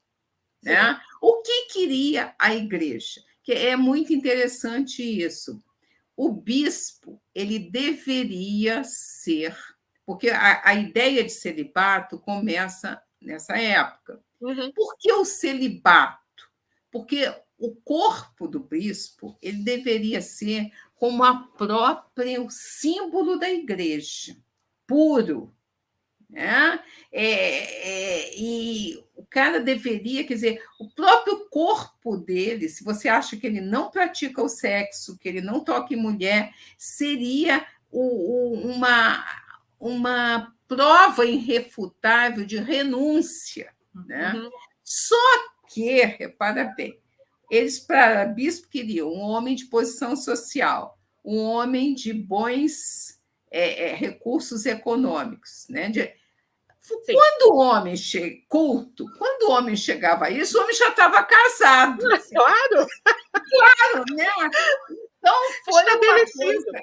É, foi uma coisa que a igreja é, você tem muitos bispos casados, apesar, né? E tem, inclusive, quando eles convidam uma pessoa para ser bispo, porque era convidado mesmo, uhum. né? No, no, tinha aquela formação. Não, não, não tinha aquela formação. Sim. Se o cara preenchesse esses três requisitos, o cara era convidado. Então, há uma carta, né? Em que um, um que foi convidado, ele diz que ele é um bom cristão, que ele ama a igreja, que ele queria servir a igreja, mas que ele é casado, que ele gosta da mulher, e que se ele tiver que abrir mão do patrimônio do, do é, cargo dele. Não, se ele tiver que abrir mão do casamento dele, tipo assim, tô fora, você está ah, me entendendo? E a igreja tem o quê? Tem que fechar os olhos. Ah, então, há, há sempre uma. Não, então você não precisa se separar da sua mulher, mas vive na mesma casa como irmão em Cristo. Mas, pô, ninguém está lá né, na intimidade do casal, né? Para saber se de mas fato. Tá, Para saber se de fato. Mas eles tiveram que flexibilizar muitas vezes. Quer dizer, essas três condições: ter recursos, ter prestígio social, e, e ter, ser culto era o quê? Era é, inegociável. Agora, uhum. as outras coisas tinham que ser. Até porque o bispo foi uma figura. É, não é à toa que no, no, jogo de xadrez, eu não entendo, né? Tem lá a rainha, o rei e, e o bispo. bispo né? O Sim. bispo é uma, uma figura assim é única na, na, em toda a Idade Média, é. né? a questão do bispo. Ele é, a autoridade do bispo era muito grande. É interessante que você vê que a, essa, essa questão do celibato né, com essa flexibilização toda, mas mesmo assim ele não, coloca, não, não consegue se colocar em vigor. Né? Tanto é que você vai caminhar lá para a Baixa Idade Média, século XII. A igreja ainda está batendo nessa ainda está batendo. Olha, não, é verdade. É uma coisa que você. E é interessante que, essa, que o século XII, a reforma eclesiástica, nasce no âmbito das ordens, das ordens, das ordens, monásticas. monásticas. Então, isso. na verdade, é muito mais uma exigência da, da, das ordens monásticas, o celibato, do que da própria igreja, da própria digamos, igreja, do papado, do clero secular. Né? E ainda está tentando combater, inclusive, né, essas relações matrimoniais, hum. né, legítimas até agora, né? Então, porque aí foram criando vários documentos interditando essas relações, eles estão tentando combater até lá mesmo Lógico. a Idade Média por conta disso, né? Vão, então, vão combater a Idade Média inteira e não vão conseguir é. fazer valer. Não, até hoje, né? Não vão é, combater é, até hoje. Cá entre nós aqui, né? Abaficar. Eu, Olha, eu posso dizer, porque o meu tetravô era, tataravô era, era padre, então tá tudo bem. É, tá vendo, não por exemplo, muito longe, não. Eu já conheço casos aqui mesmo mais, mais próximos, mas vamos lá, né? Vamos falar de Idade Média, que é melhor. Mais é melhor, melhor. Bafo Menos espinhoso, é verdade. Rose, lê as perguntas aí, por favor, do chat.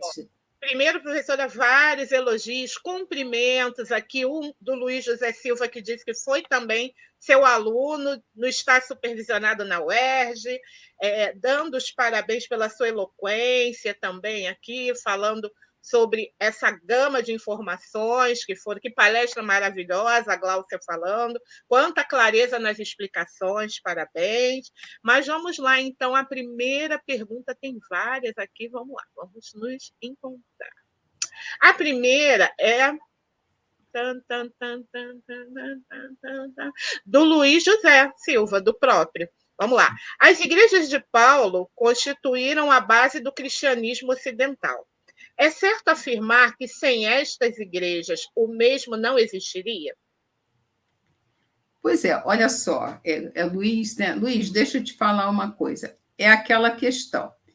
É Cristo, ele era judeu. A pessoa não pode esquecer isso. E quando a, nós falamos judaísmo, a gente tem a impressão que era uma coisa só. Não, dentro do, judaísmo, você tinha várias correntes, saduceus, né?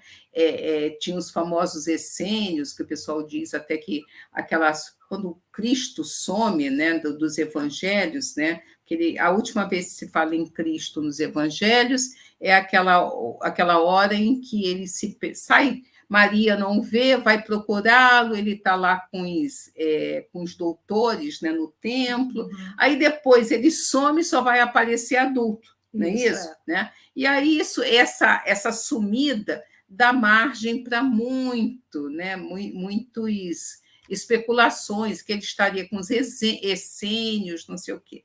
Mas o que importa é o seguinte, é que foi Paulo, quer dizer, havia muita, antes de Paulo, haveria muita, como é que eu vou dizer a você? Muito perigo do cristianismo virar somente uma outra linha do judaísmo, como uma seita, uma seita como... como tantas outras haviam, uhum. haviam né? fariseus, é, filisteus, é, todos filisteus, sei lá, não, acho que é, é saduceus. Saduceus. É, não, é, saduceus, saduceus, fariseus, fariseus, fariseus, né? Havia um perigo. Foi Paulo que deu a universalidade, como eu disse anteriormente, quando ele diz: não, não, olha só, ele não está mandando converter só os cristãos, ele está mandando converter a todos. Todos que, que Paulo dá universalidade, é isso, é a universalidade a, ao cristianismo. É e com isso, né? aos, são, é, gentios, são os gentios. E tem uma coisa também, já que a gente falou, tem uma coisa muito interessante. Porque o Paulo, como é que ele foi fundando a igreja? Nas suas viagens, ele se hospedava na casa de homens abastados que uhum. queriam, né, é, que acreditavam e queriam né, hospedá-lo, dar um apoio e ele ali, ele, ele reunia né, as pessoas e falava não sei o quê. Um dia ele recebe né, uma carta desse homem muito zangado com ele, dizendo que ele tinha virado a cabeça da mulher dele. Mas como assim? Desde que ela ouviu falar, ouviu as suas prédicas, ela pega o meu dinheiro e distribui todos para os pobres. Ela não bota mais ordem na casa, ela só vive rezando. Os criados fazem o que querem. Os escravos ela quer, ah, virou uma zona. E aí você, oh, a mulher estava fazendo, quer dizer, o que ela estava ouvindo, que era, né? Você pensa que Paulo ficou do lado de quem? Da mulher ou do marido?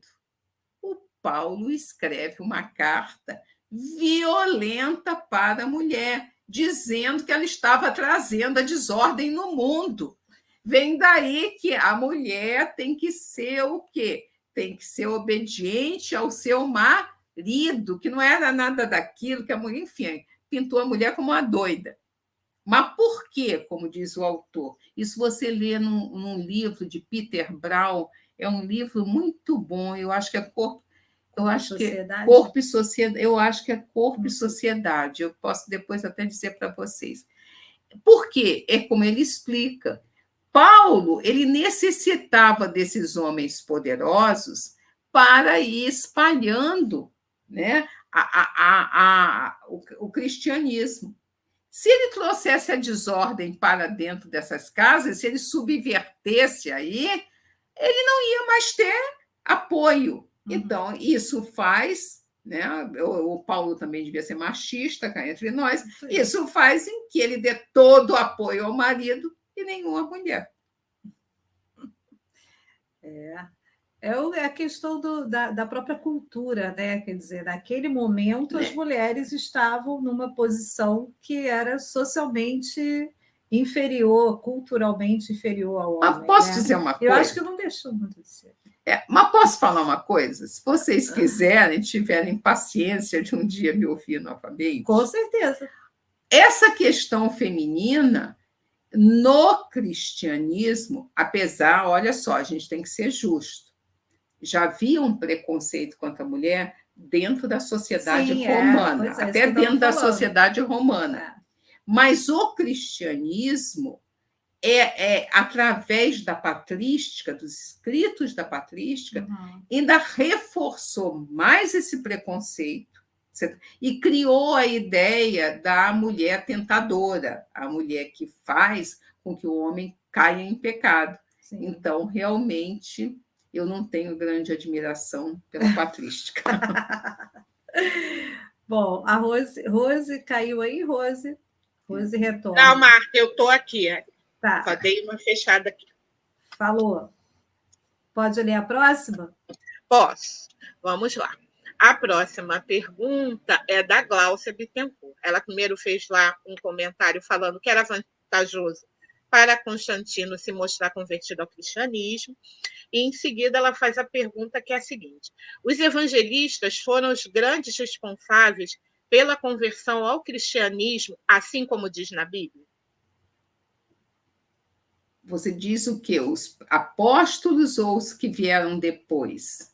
Acho que os evangelistas, no caso, né, os que os que já está. Não, é, olha só. foram da, da Não, foram sim. Você teve, olha, porque gente, foram pessoas em que fizeram sacrifícios extremos, né, para levar, porque como eu digo, vocês imaginem uma Europa do século IV, do século V, sem estradas, cobertas de florestas, populações, digamos assim, né, núcleos populacionais, aldeias, é cada um com a sua língua, e essas pessoas, elas foram, né, a pé, né? Gente, um dos é, é, é um dos países mais católicos do mundo é a Irlanda.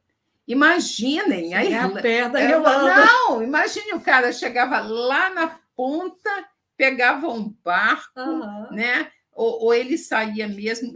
Tu imagina, aquele mar ali é um mar encapelado. É, uma... São Patrício. É, sou, você está me entendendo? Então, é lógico. Agora, reparem bem, esses evangelistas é a mesma coisa.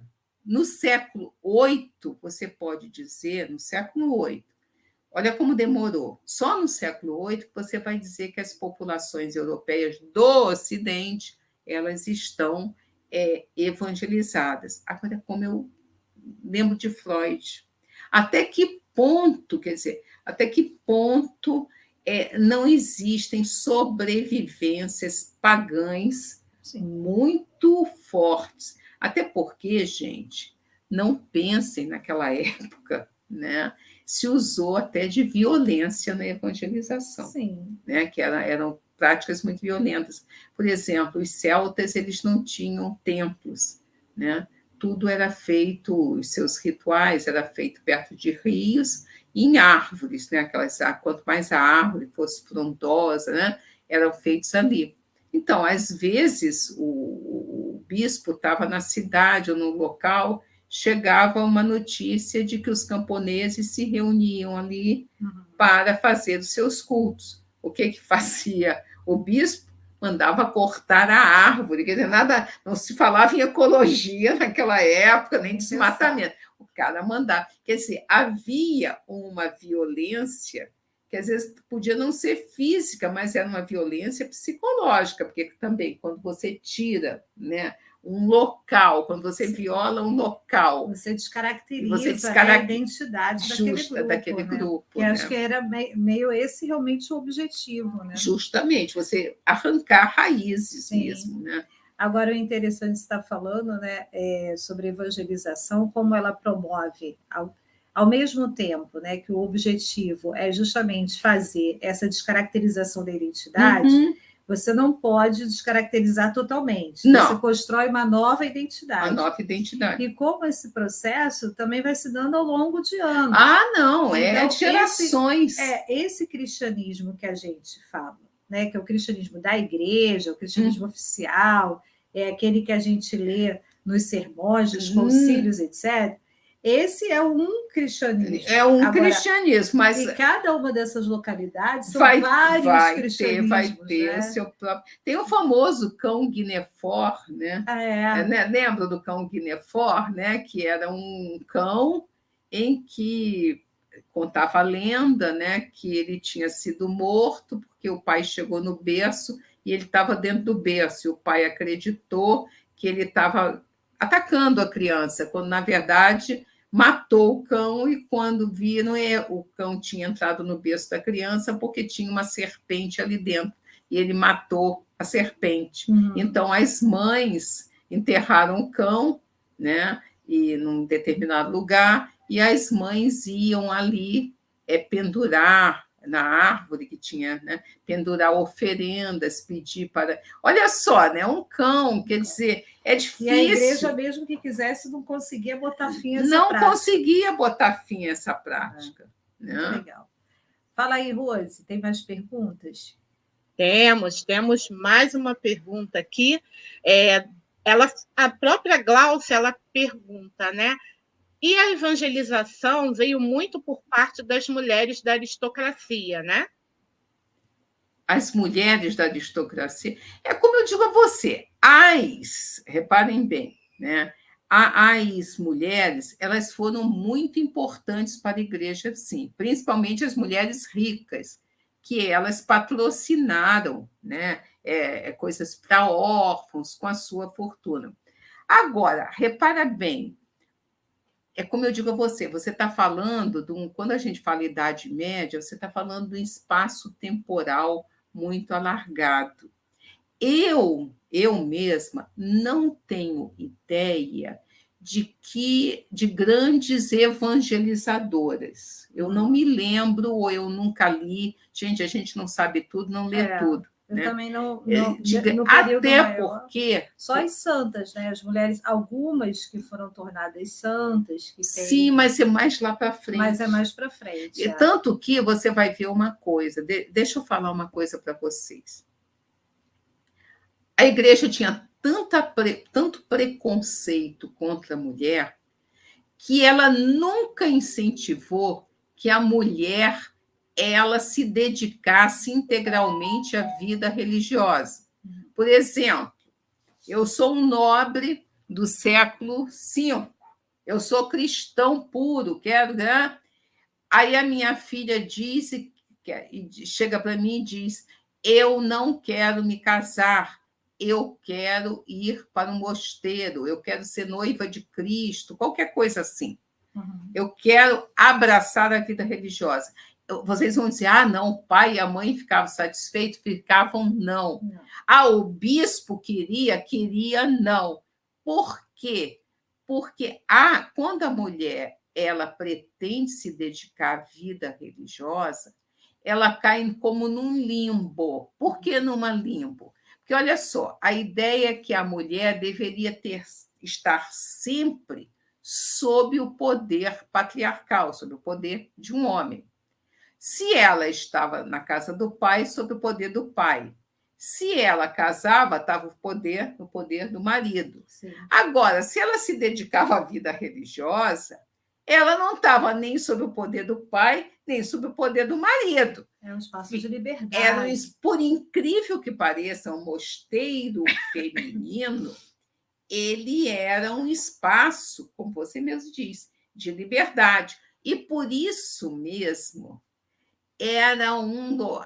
Todos esses pais da igreja tinham uma desconfiança, nutriam uma desconfiança profunda sobre as boas intenções dessas mulheres. E diziam que se tinha, eles escreviam a regra, davam, né, pra, e diz, eles diziam que esses mosteiros tinham que ser muito bem vigiados, senão podiam se tornar antes de concupiscência, como eles adoravam né, dizer.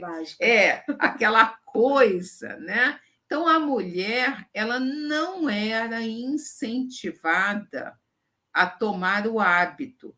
Logicamente, gente, depois isso vai mudar, até porque os próprios, na, quando a, né, a Idade Média avança, é uma maneira aí, quando a, toda a hierarquia da própria o mosteiro feminino vai se consolidando, Sim. quando vai se consolidando mesmo como uma instituição, é uma forma de você se livrar de uma, de uma filha que incomoda.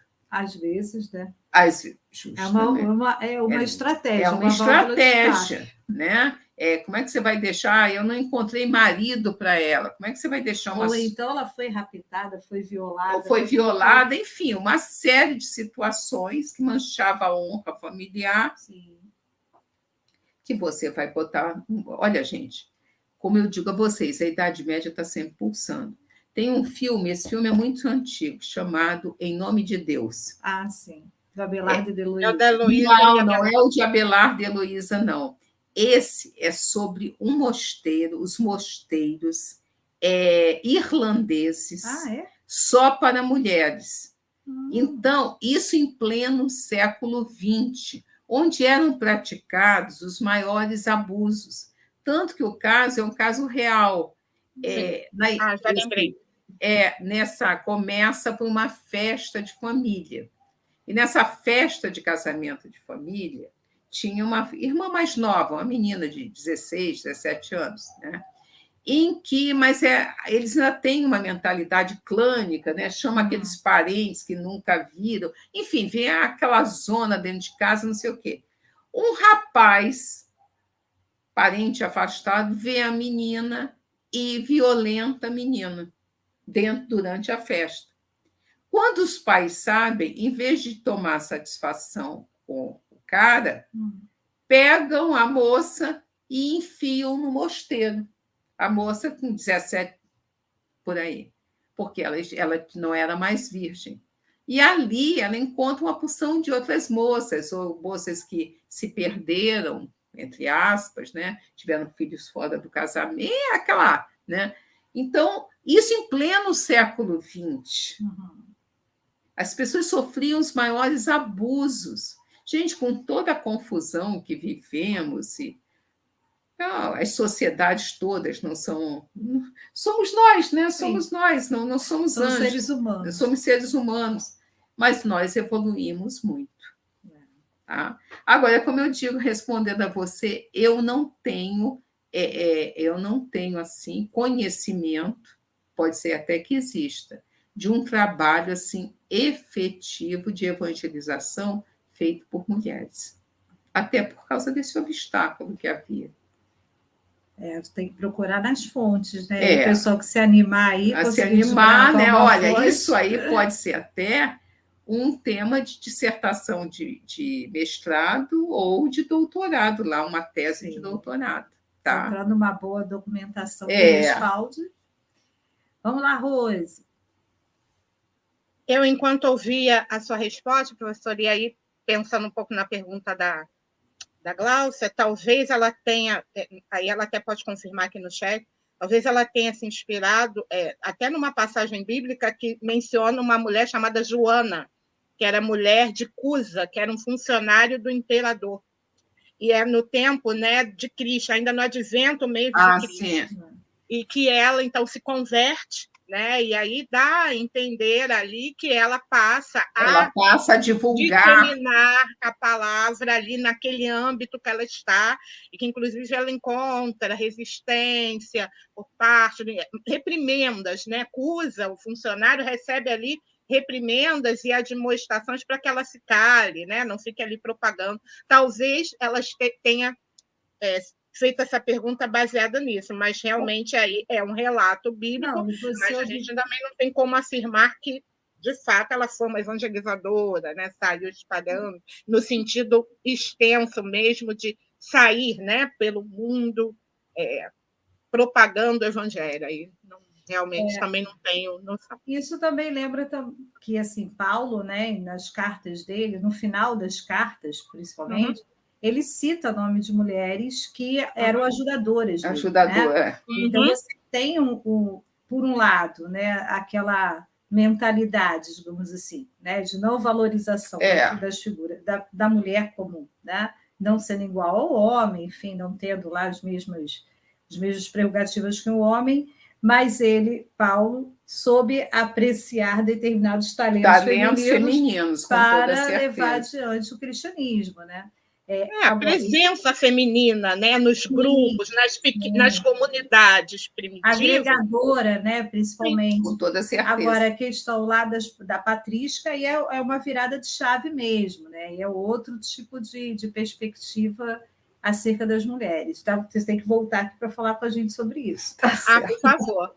né? Inclusive sobre essa questão do espaço plural dos conventos e de exercício da autoridade feminina, né? O que já dá ali é, abre várias vertentes Não, de estudos. Deixa eu né? falar uma coisa para vocês. A questão da palavra, quem é que vai ser autorizado a evangelizar, a falar, é uma questão muito séria, uhum. que vai chegar, inclusive, lá ao século XII, ao século XIII, quando surgem aquelas ordens, é, digamos, quando surge uma grande contestação à igreja, lá por volta do século XII, XIII, né? Porque uma das coisas que a igreja fica nessa época muito alarmada é porque esses grupos reivindicam o direito de falar, Sim. de dar sua versão, de evangelizar. Eles também querem evangelizar, Sim. e a palavra devia ser monopólio daquele da igreja. É, porque senão você acaba com o clero. Você, né? ah, pois é. E dois homens, né, professora? Né? E dois homens, dois homens, dois, homens, homens foram proibidos de pregar. E, né?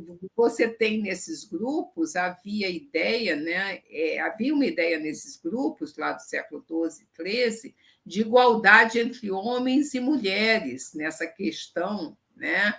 É, de pregação, de vida. Isso era um escândalo né, para a uhum. igreja. Uhum.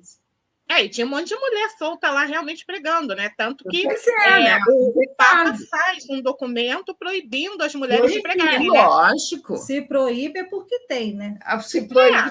Ah, tinha as beguinas nessa época já ali espalhadas. Os próprios grupos heréticos cátaros tinham mulheres no grupo, os, os valdenses tinham mulheres nos grupos. Tudo. E realmente existe um documento, e até no, é na época da Clara, né? Em que é, é proibida a pregação. E, e ela enfrenta, né, tem esse problema ali também, porque claro, ali também, tem sempre essa questão, quem é, é que vai, quem é que é autorizado a falar? É, é, o pessoal faz muito filminho de Clara bonitinha, a irmã Lua, mas a irmã Lua também um pouco mais na igreja, né, para conseguir subsistir. entendeu? Mas, enfim. É Mas ela tem que voltar aqui para a gente falar é. sobre isso, professor. Vai ser um prazer. Papo. Vamos lá. É, próxima pergunta do Jorge Costa. Quanto ao arianismo, ele era tolerado pela igreja durante a cristianização dos povos germânicos? Não, o problema do arianismo foi o seguinte: como eu falei a você, Arius foi condenado. Né? Ele foi condenado, mas as ideias não morrem, né, gente? Ele teve um discípulo chamado Úfila ou Vúfila, uns chamam Vúfila, outros Úfila, que, que é o que? Ele é considerado é, o apóstolo dos godos. Então, quando existe uma condenação, ele sai com seus seguidores, entra no, no território dos godos e vai o quê? E vai começar a evangelização daqueles povos, mas não pelo catolicismo de Roma, mas pelo catolicismo ariano, nem católico, cristianismo ariano. Né? E é isso Ele... que faz com que parte dos germânicos se convertam se, se ao arianismo. Hum. Tanto que os visigodos, eles são arianos. arianos né? Depois... Aí, é, para depois você vai ver que a medida, aí sim, à medida que os povos se assentam, né? que os reinos vão ganhando mais ou menos estabilidade, aí sim você tem o quê? Aí sim você tem esses reis se convertendo, se fazendo batizar pelos bispos, pelos bispos cristãos, mas cristãos católicos, católicos. pelos bispos católicos. Né? É muito interessante. É, é, é, uma coisa assim meio.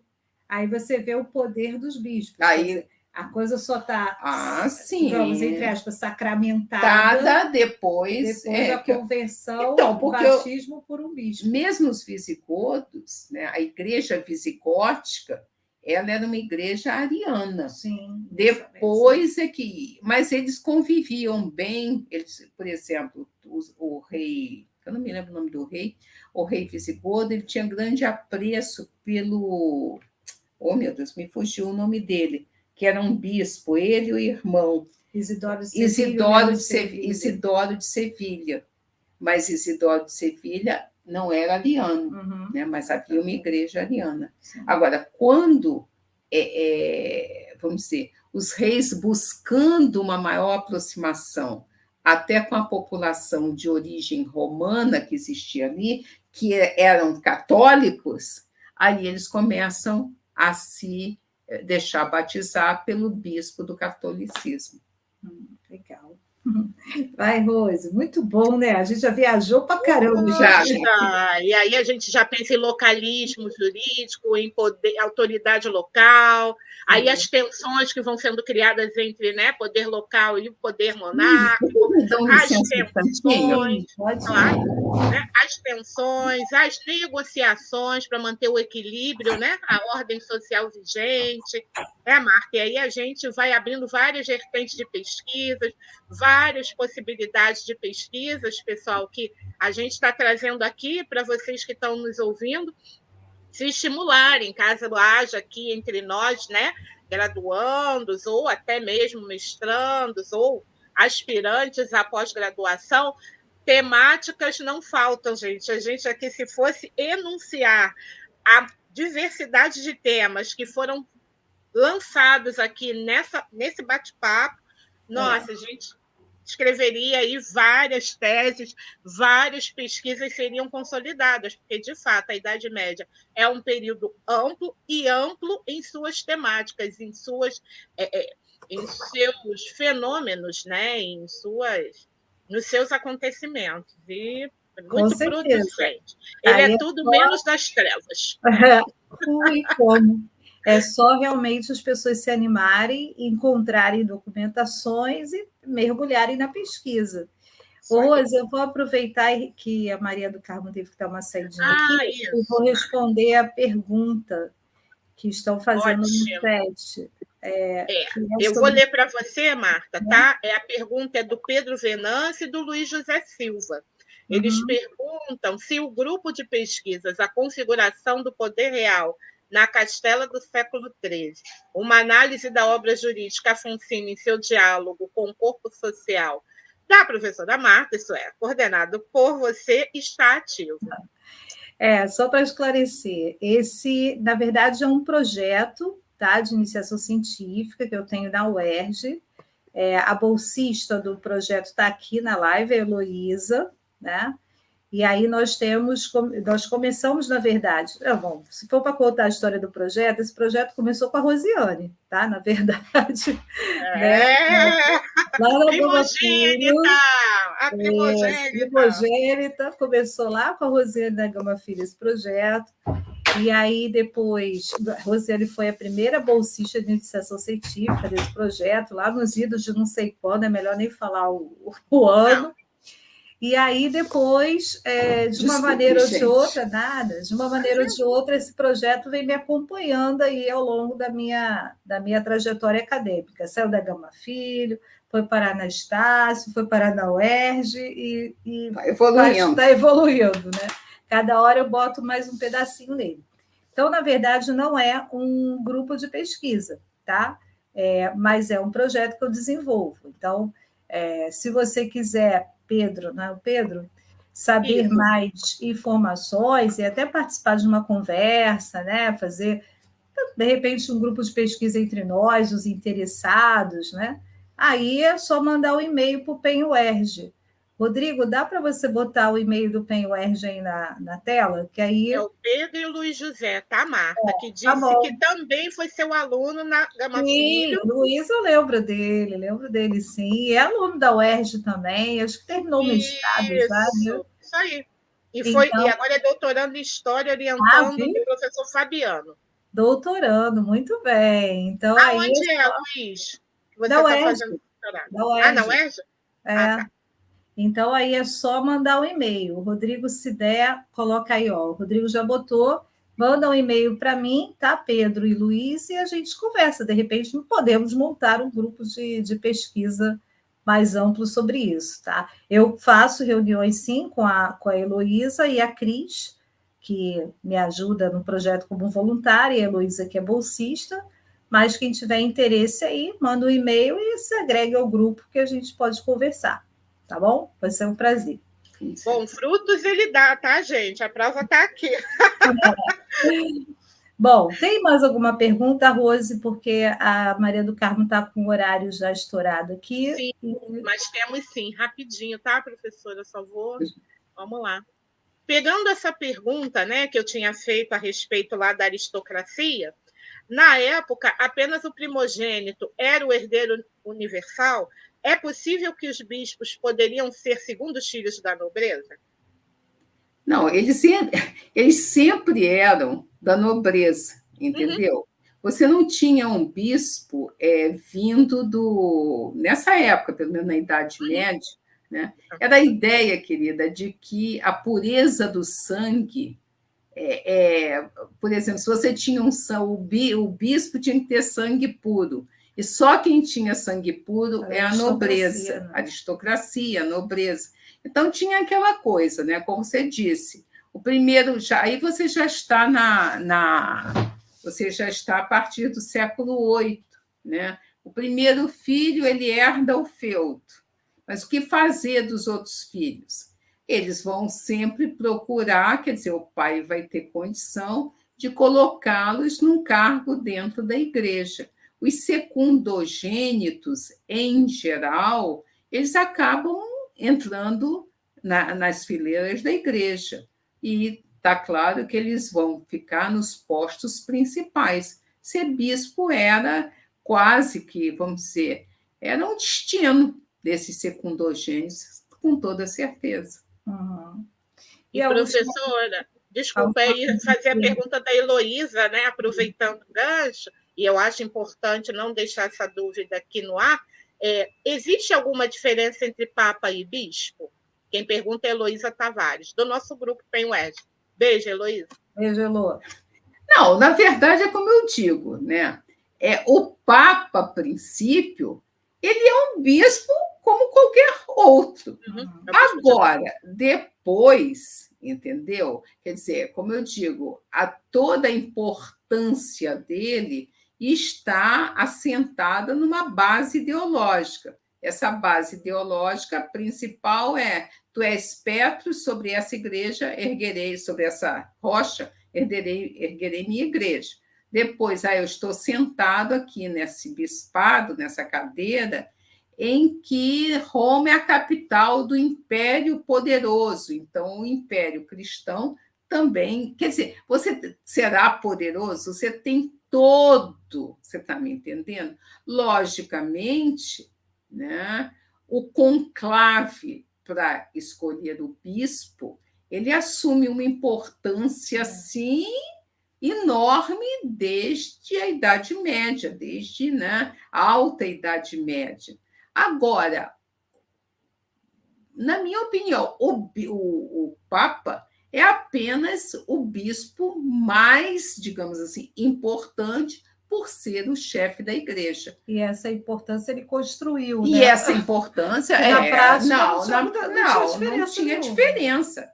Foi uma construção, o, o, o papado, ele é uma construção histórica, inclusive uma construção que você conhece épocas de grandes avanços, mas você conhece épocas de grande regressão. Né? Aí você já está na baixa Idade Média, quando o Felipe o Belo né, é, arrasta o, o, o Papa para Avignon. Sim.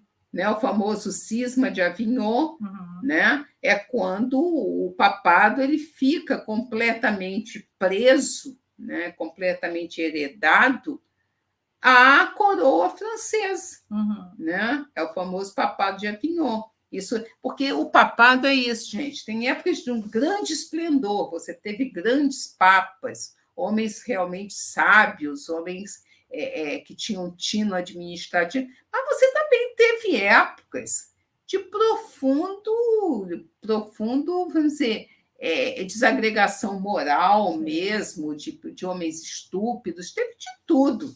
Né? É, o papado é uma construção religiosa e política. Né? E política, Sobretudo. com toda certeza. Né? E, e, uma temática que é tema de tensão para ver como a Idade Média, de fato, é efervescente até hoje. Um dos grandes conflitos que Francisco enfrenta hoje é o fato dele declarar que ele é apenas mais um bispo, ele é apenas o bispo de Roma. Então, quando ele simbolicamente, inclusive, retira de si os sapatos vermelhos dos trajes papais, ele cria uma celeuma. Tá celeuma, tá uma celeuma terrível, porque há toda uma. A, gente, é aquela coisa, há toda uma simbologia, uma liturgia em volta daquilo, né? Que, e, e se não fosse assim também, não teria sobrevivido até hoje. Eu né? acho eu, mágico, né? É, eu não sei se mas vocês viram, né? está na Netflix, mas eu, eu já vi esse filme na Netflix. Os dois papas. Os dois papas. Muito interessante. Aquele filme, na minha opinião, é imperdível. É. Porque ele mostra a, o conflito de o duas conflito igrejas. Né? de duas, duas, visões. duas visões da igreja. Aquela coisa tradicional, hum. né? até o, o Papa, como é que é? O Bento XVI. Bento XVI. Né? E quando questionado pelo outro, por que você não tomou uma, uma medida, uma atitude, uma né? atitude ele diz, Ué, mas aí eu ia mostrar que a igreja não era infalível, quer dizer, que aquele padre que deveria, ele tinha caído num pecado terrível. É, então... E é um dilema que a igreja enfrenta. Né? Ah, sim, sim são vários. É isso que eu trouxe Entendeu? até é, hoje. É aquela coisa. E até pelo fato dele estar tá vivo. Esse, então ainda tem, né? É. O Papa é mérito. Gêneros, né? Você, papa... tem, você tem né, dois papas. Dois né? mesmo, quase que ao mesmo tempo, ao embora mesmo... não seja. É, mas ele é Papa emérito, é. né? Ele está vivo. Então, essas sim. coisas é muito bonito, esse é. filme é muito bonito. Muito As bacana. duas mostram de como como é difícil você se ver em certas situações. Uhum. Mas, sinceramente, atualmente me apavora é como as pessoas não raciocinam, né? É, Nessa nossa confusão, quer ver uma coisa que a gente, que eu falei a vocês, a questão de como a igreja É, é, da, é da, meu Deus, é da própria teoria dela, é da, do próprio discurso dela desde Cristo. Hum. Dessa coisa de você dar o pão, né, de você não deixar o irmão morrer de fome. E aí eu já vi vários vídeos agora, porque o Papa está padre, o padre está lá falando, vamos praticar caridade. Aí o outro disse, é o comunista. É, é, uma, é, olha isso. Aí, aí é pega, pega pesado. Aí é pegar pesado, você está me entendendo? Porque o cara está falando. O que é, é o... Não, o que, é, o que é a igreja? Eu digo, mas como assim? Porque Aí vai o cristão e rompe com a própria essência é, da igreja. Que ele diz falando, o que a igreja sempre falou. Sim, Foi é. o discurso dela, tanto que entra, né? Porque a igreja. E é o que justifica a existência e dela. E é o que justifica a existência dela, poxa. Então, aí você já não entende nada, nada, sinceramente. É, não. Está difícil. Não, não. Tá, tá difícil. Mas, enfim. Chegamos aí ao nosso. Final. Eu quero agradecer a oportunidade, dizer que foi uma tarde muito agradável, tá? Que isso só enriquece a pessoa. E foi muito bom mesmo. Mando um beijo a todos e desejando já aí um bom final de ano para todos, com muita paz, né? muita saúde para todos. Beijo. e já com o convite para voltar, né? Se Deus quiser, vamos, vamos aqui, né? Assim que. Olha que eu vou ficar abusada. É, que nada você fazer.